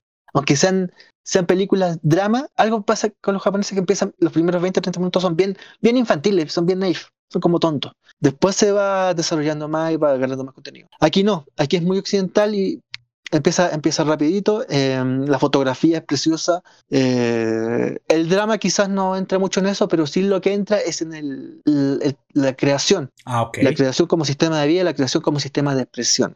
Ahí se quedan y ahí mete toda la filosofía japonesa que puede meter. Sumamente interesante. Es alucinante, alucinante. Como les digo, les recomiendo Atelier, está en Netflix, son tres episodios, probablemente esto se basó en algún anime o manga que yo desconozco, pero si alguien tiene algún dato me lo daría. Y se suena, como que está basado en novela ligera básicamente. Puede ser Atelier, tres episodios, Netflix. Bueno. Recomendado las aventuras y desventuras de. Voy a hacerle caso a Don Comics. Yo, sinceramente, no lo vería. Yo, si me lo encontrara por ahí, no lo vería, pero solamente por todas las flores que usted le echó, ya me están dando ganas de, a menos, darle oportunidad a los primeros tres capítulos. Pues bueno, ya se los comentaré. Le diré la siguiente vez: Don Comics, lo que me, dio, me dijo, me aburrió, me encantó, o es una reverenda joya. Ah, me pareció una cosa más del montón. no suelo ver doramas, Sinceramente, para los que me conocen no lo suelo ver, pero me interesa algo japonés con una gran producción, que es algo nuevo, supongo. No estoy acostumbrado a verlo del lado de los japoneses, sí del lado de los coreanos. Sin embargo, tienen un corte melodramático que termino a veces odiando. Sin embargo, eh, los japoneses suelen ser más serios en ese sentido. Y creo que una historia eh, que alude al, al, diablo viste la moda de forma más serializada, supongo que es algo que pueden explotar bastante bien ellos, ¿no? y con su formalidad y clásica elegancia que sabemos que los japoneses tienen, y eso no se los puede negar nadie. Así que bueno, ahí tiene la recomendación de Don Comics, creo que esta misma yo también la voy a apuntar por ahí, Atelier en Netflix, 13 episodios.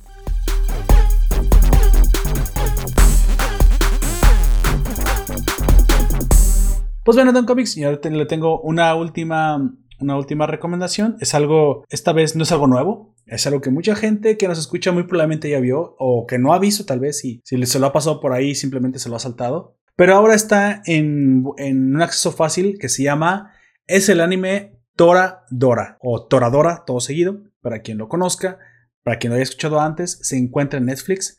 Es del tiempo de cuando los animes tenían una sola temporada de 24 capítulos. A eso se le conoce como temporada larga. E incluso estas temporadas solían tener, aunque era la misma temporada, tenían dos openings que cambiaban precisamente a los 12 capítulos, a los 13 capítulos.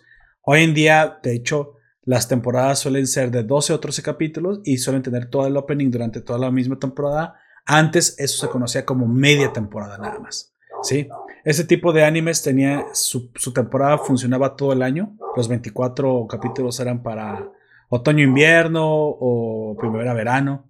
Eh, antes eran así. Hoy siguen habiendo. Sao es uno de ellos. Sao es de los, de los eh, animes que tienen temporadas largas de 24. Aunque ya la última ya no sé bien cómo funcionó. Tendría que ver las matemáticas como cómo funcionan ahí. Pero Toradora tiene sus 25 capítulos, una temporada larga, dos openings y una historia que cierra, ah, cierra bastante bien con lo que comienza en, un principio. Y es un considerado una comedia romántica. Comedia romántica del corte Lovely Complex, del corte Kimi no Todoke, si alguno de ustedes lo conoce, pero con un ligero twist, una ligera diferencia y una diferencia que al menos a un servidor le encantó, que le da su propia personalidad y que me gustó ver, porque me recuerda, me, me lleva, me transporta a aquellas épocas cuando estábamos todavía en el instituto, cuando estábamos en la preparatoria, secundaria, como le digan, el cole en tu, en tu país donde había muchos dramas que sucedían. La chica que te gustaba no te gustaba. la chica que te gustaba, tú no le gustabas, le gustaba a otro. A la que tú le gustabas, tú no le hacías caso. y otro perseguía a esa. O sea, curiosamente, ese tipo de animes. Me gusta por su estilo, que aunque es un poco predictivo en la pareja que, que se comienza a construir desde el principio, ellos ambos tienen sus propios gustos románticos y parece que comienzan, que, no, no, están destinados el uno al otro, y, pero terminan estándolo. No es como, en este sí se diferencia el Lovely Complex, la diferencia de Kimi no Todoke.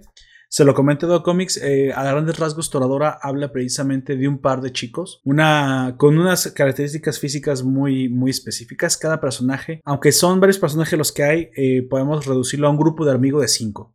Todos podíamos tener este grupo de amigos, eh, curiosamente 3, 4, 5, 6. Nunca era más grande, el, grupo de amigos íntimo que teníamos siempre en la escuela, que curiosamente con este nos podíamos ir a de juega, nos íbamos al, bar.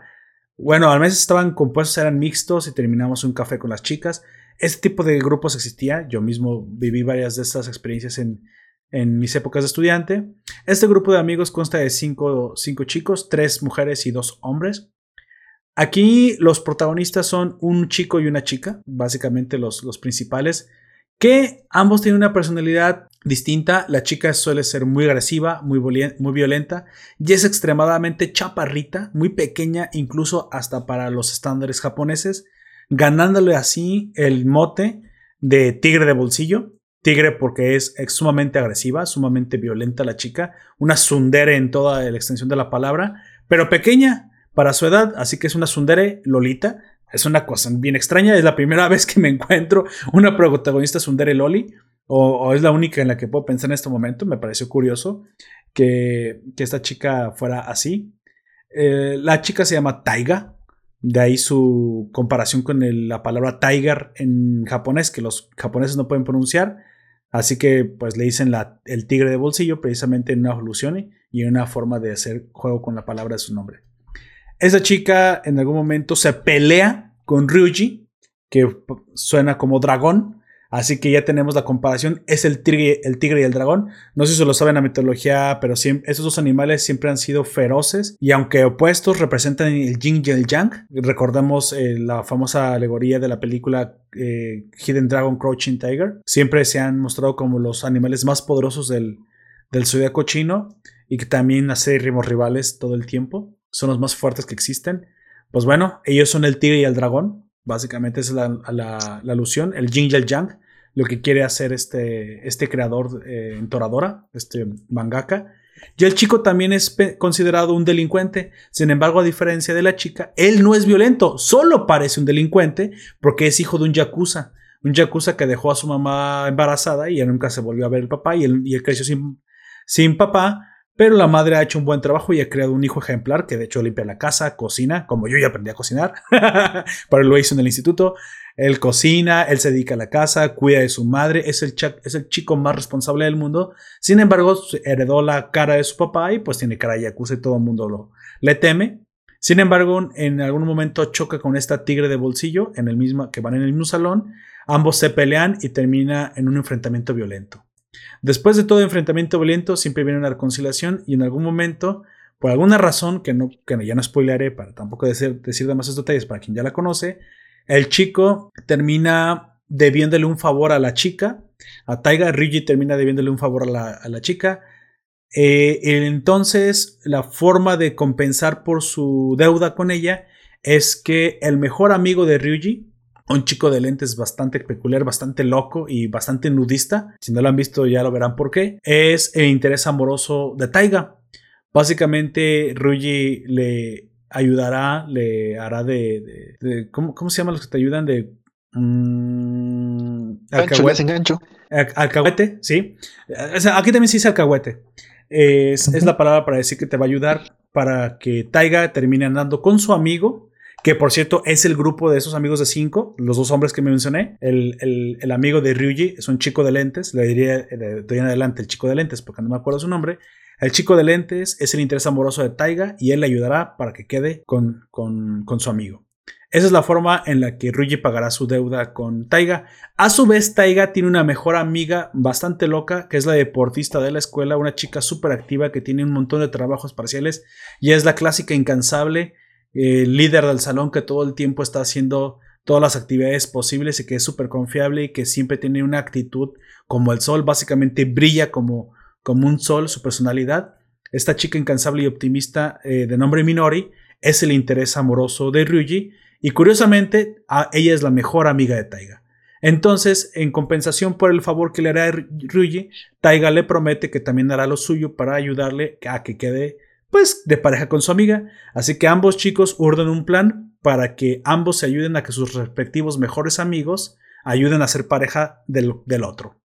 Obviamente, la quinta en disputa es una chica ah, que es la más bonita de la escuela, parece ser, una chica bastante popular que viene a ser aquí un poco disruptiva y también viene a ser como una forma de, balance para romper el, la... No balance, una forma de desbalance para romper la armonía entre las parejas y que también mete un poco de drama y también mete un poco de dinamismo. Algo bastante interesante como el quinto elemento en, esta, en este grupo de amigos eh, es hasta cierto punto una forma de, darle interés y dramatismo a la, historia, del cual no comentaré cómo se desarrolla. Sin embargo, obviamente en algún momento, tanto, tanto la mejor amiga de Taiga Minori como el mejor amigo de lentes de Ryuji, pues tienen su oportunidad. Em, no diré más. Parece ser que no siempre a quienes quienes nos gustan están destinados para nosotros. A veces creemos que quien nos gusta eh, nos va a corresponder o es para nosotros, pero hay veces que tenemos a la mejor persona frente a nosotros y no nos damos cuenta. Esa es la historia de, Toradora, esa es la historia de Taiga y Ryuji. Ya se imaginarán, ambos tratándose de ayudar, siendo amigos para que queden con sus respectivos mejores amigos, terminando cuenta que el amor realmente el verdadero y la persona que más apta está para uno para el otro, no es, no es nadie más que ellos mismos. Así que, bueno, sumamente recomendable, una comedia romántica colegial, pero que a lo largo de sus 24 o 25 capítulos, que podrían parecer muchos, trae bastantes recuerdos, trae bastantes momentos eh, bastante comparables a la vida real que algunos de nosotros pudimos tener en nuestras escuelas. Si tú quieres pasar un buen momento, una serie viejita, que para yo que yo revisité, revisité porque hace mucho que la había visto y creo que esta segunda o tercera vez que la veo, la disfruté aún más que la primera vez que la vi. Está en Netflix, se los recomiendo completamente, toradora. Así que, pues bueno, Don Comics, si usted también quiere disfrutar de un cómic más de tipo novela romántica, pero con bastante comedia, sinceramente, bastante gracioso, en eso sí lo, lo, aplaudo, y con buena, muy buena animación para la época, eso sí es algo que le voy a, le voy a aplaudir, una animación técnica, un dibujo bastante bueno para, para tener casi una década de, de haber sido, creo que una década exactamente, 2008 si no me equivoco, de haber sido publicado. Una animación bastante buena, bastante decente, creo que de lo mejor de la época y no ha envejecido para nada mal. Hoy en día sigue teniendo muy buena calidad, incluso para los estándares de hoy. Así que bueno, con eso cierro mi recomendación.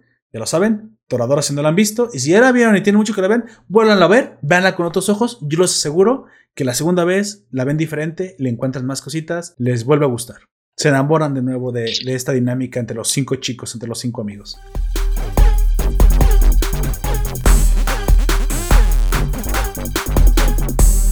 La última cortita, y a propósito de Pluto TV y de que esta semana con Barbara Eden cumplió 90 años, en Pluto TV On Demand se puede encontrar Mi Bella Genio. Ah, ok. Un clásico. Bueno, ahí lo tienen. Sí. En Pluto TV. Don Comics ya está promoviendo usted Pluto TV.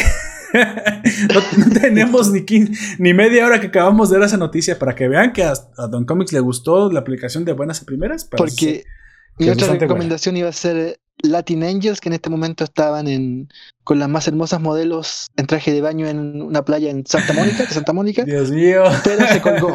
El canal se colgó. Bueno, ahí, vemos, yo estaba preguntándome, ¿quién, qué clase de gente le gustaría Pluto TV?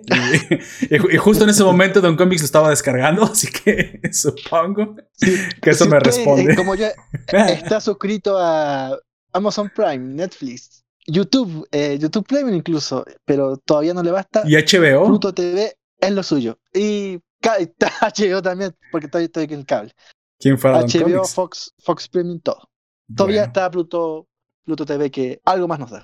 Pues ahí lo tienen. La recomendación Flash. Yo no tengo una recomendación Flash. Bueno, podría decir que como última recomendación, algo así rápido, revisité y volví a ver la película de, de Star Trek Into the Darkness, esta película donde el actor que hace a eh, Doctor Strange, Benedict Cumberbatch, también conocido por haber interpretado en la famosa serie británica de Sherlock Holmes, precisamente a Sherlock Holmes. El Benedict Cumberbatch, un actorazo, sinceramente uno de los, de los mejores actores que Hollywood ha emanado en los últimos años.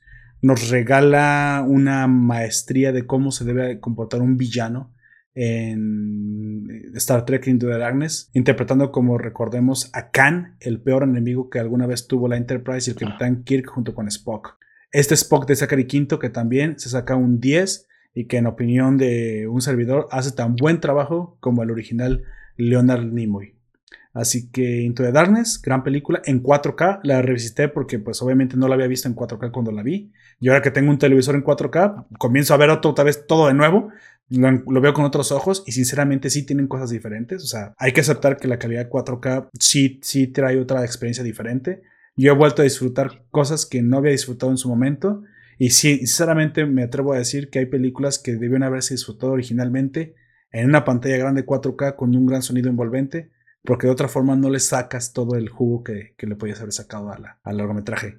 Lo recomiendo, está en Netflix, Into the Darkness, Star Trek. Si tú no eres un fanático de Star Trek, no te preocupes, no tienes que saber absolutamente nada.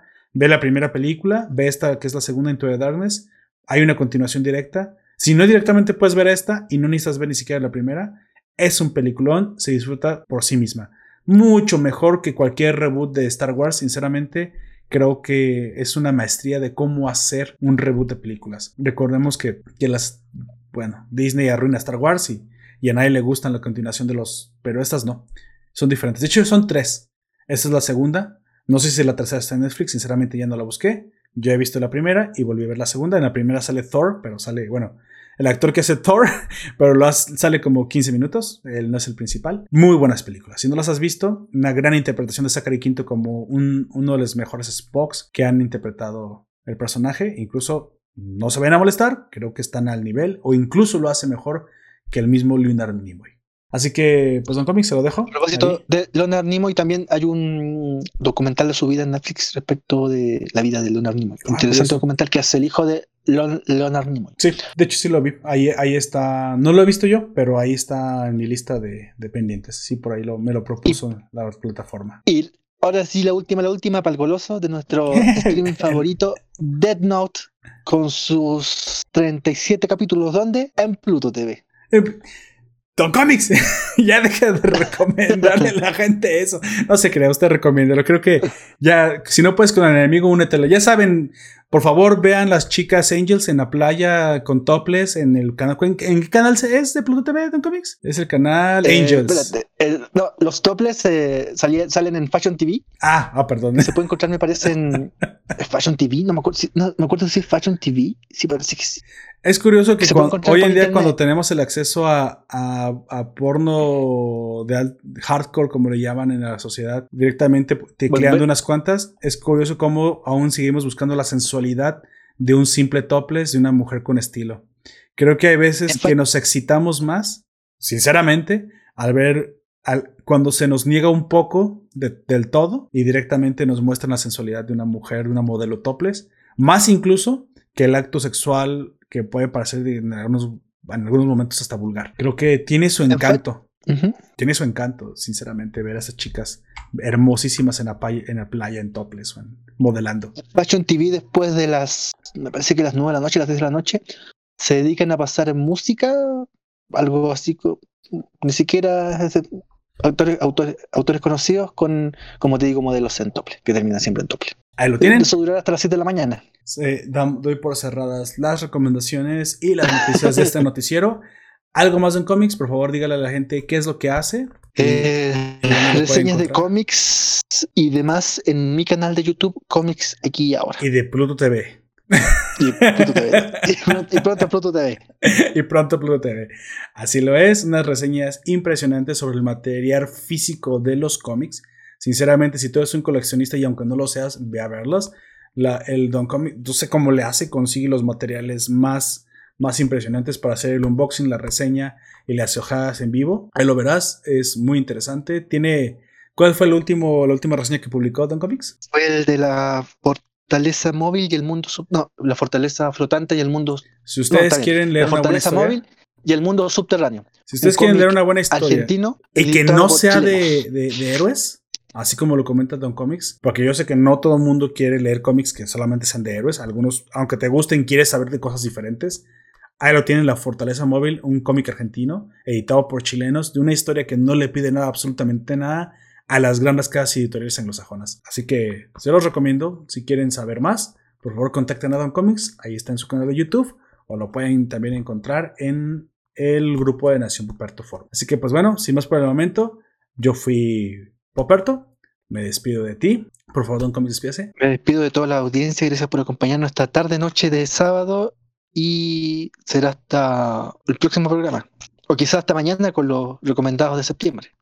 Por favor, déjanos tus recomendaciones también. Si te, si te gustaría que dijéramos una cosa, que visitáramos una cosa, yo siempre me doy el tiempo para ver un poco y aunque sea a comentar algo, déjanos en la cajita de comentarios tus opiniones, tus recomendaciones, tus dudas tus sueños, tus lágrimas, lo, que nos quieras dejar ahí, siempre es bienvenido. También te dejo el link a nuestra página web, visítala, ahí está todo nuestro contenido, nuestros podcasts, nuestros directos, nuestros gameplays, un blog de reseñas bastante chidoras que estamos escribiendo y que pronto también escribirá Don Comics con sus reseñas de lo que ha visto en Pluto TV, seguramente, ahí lo encontrarás. lo convenceré para que haga reseñas de cosas de Pluto TV, ya, ya lo verás. Y también te recuerdo que si estás escuchándonos en el podcast, hay, hay varios lugares en los cuales te puedes suscribir. Te recuerdo que nos puedes escuchar en Evox, iTunes, Google Podcast, Anchor, YouTube y Spotify. Hasta la próxima.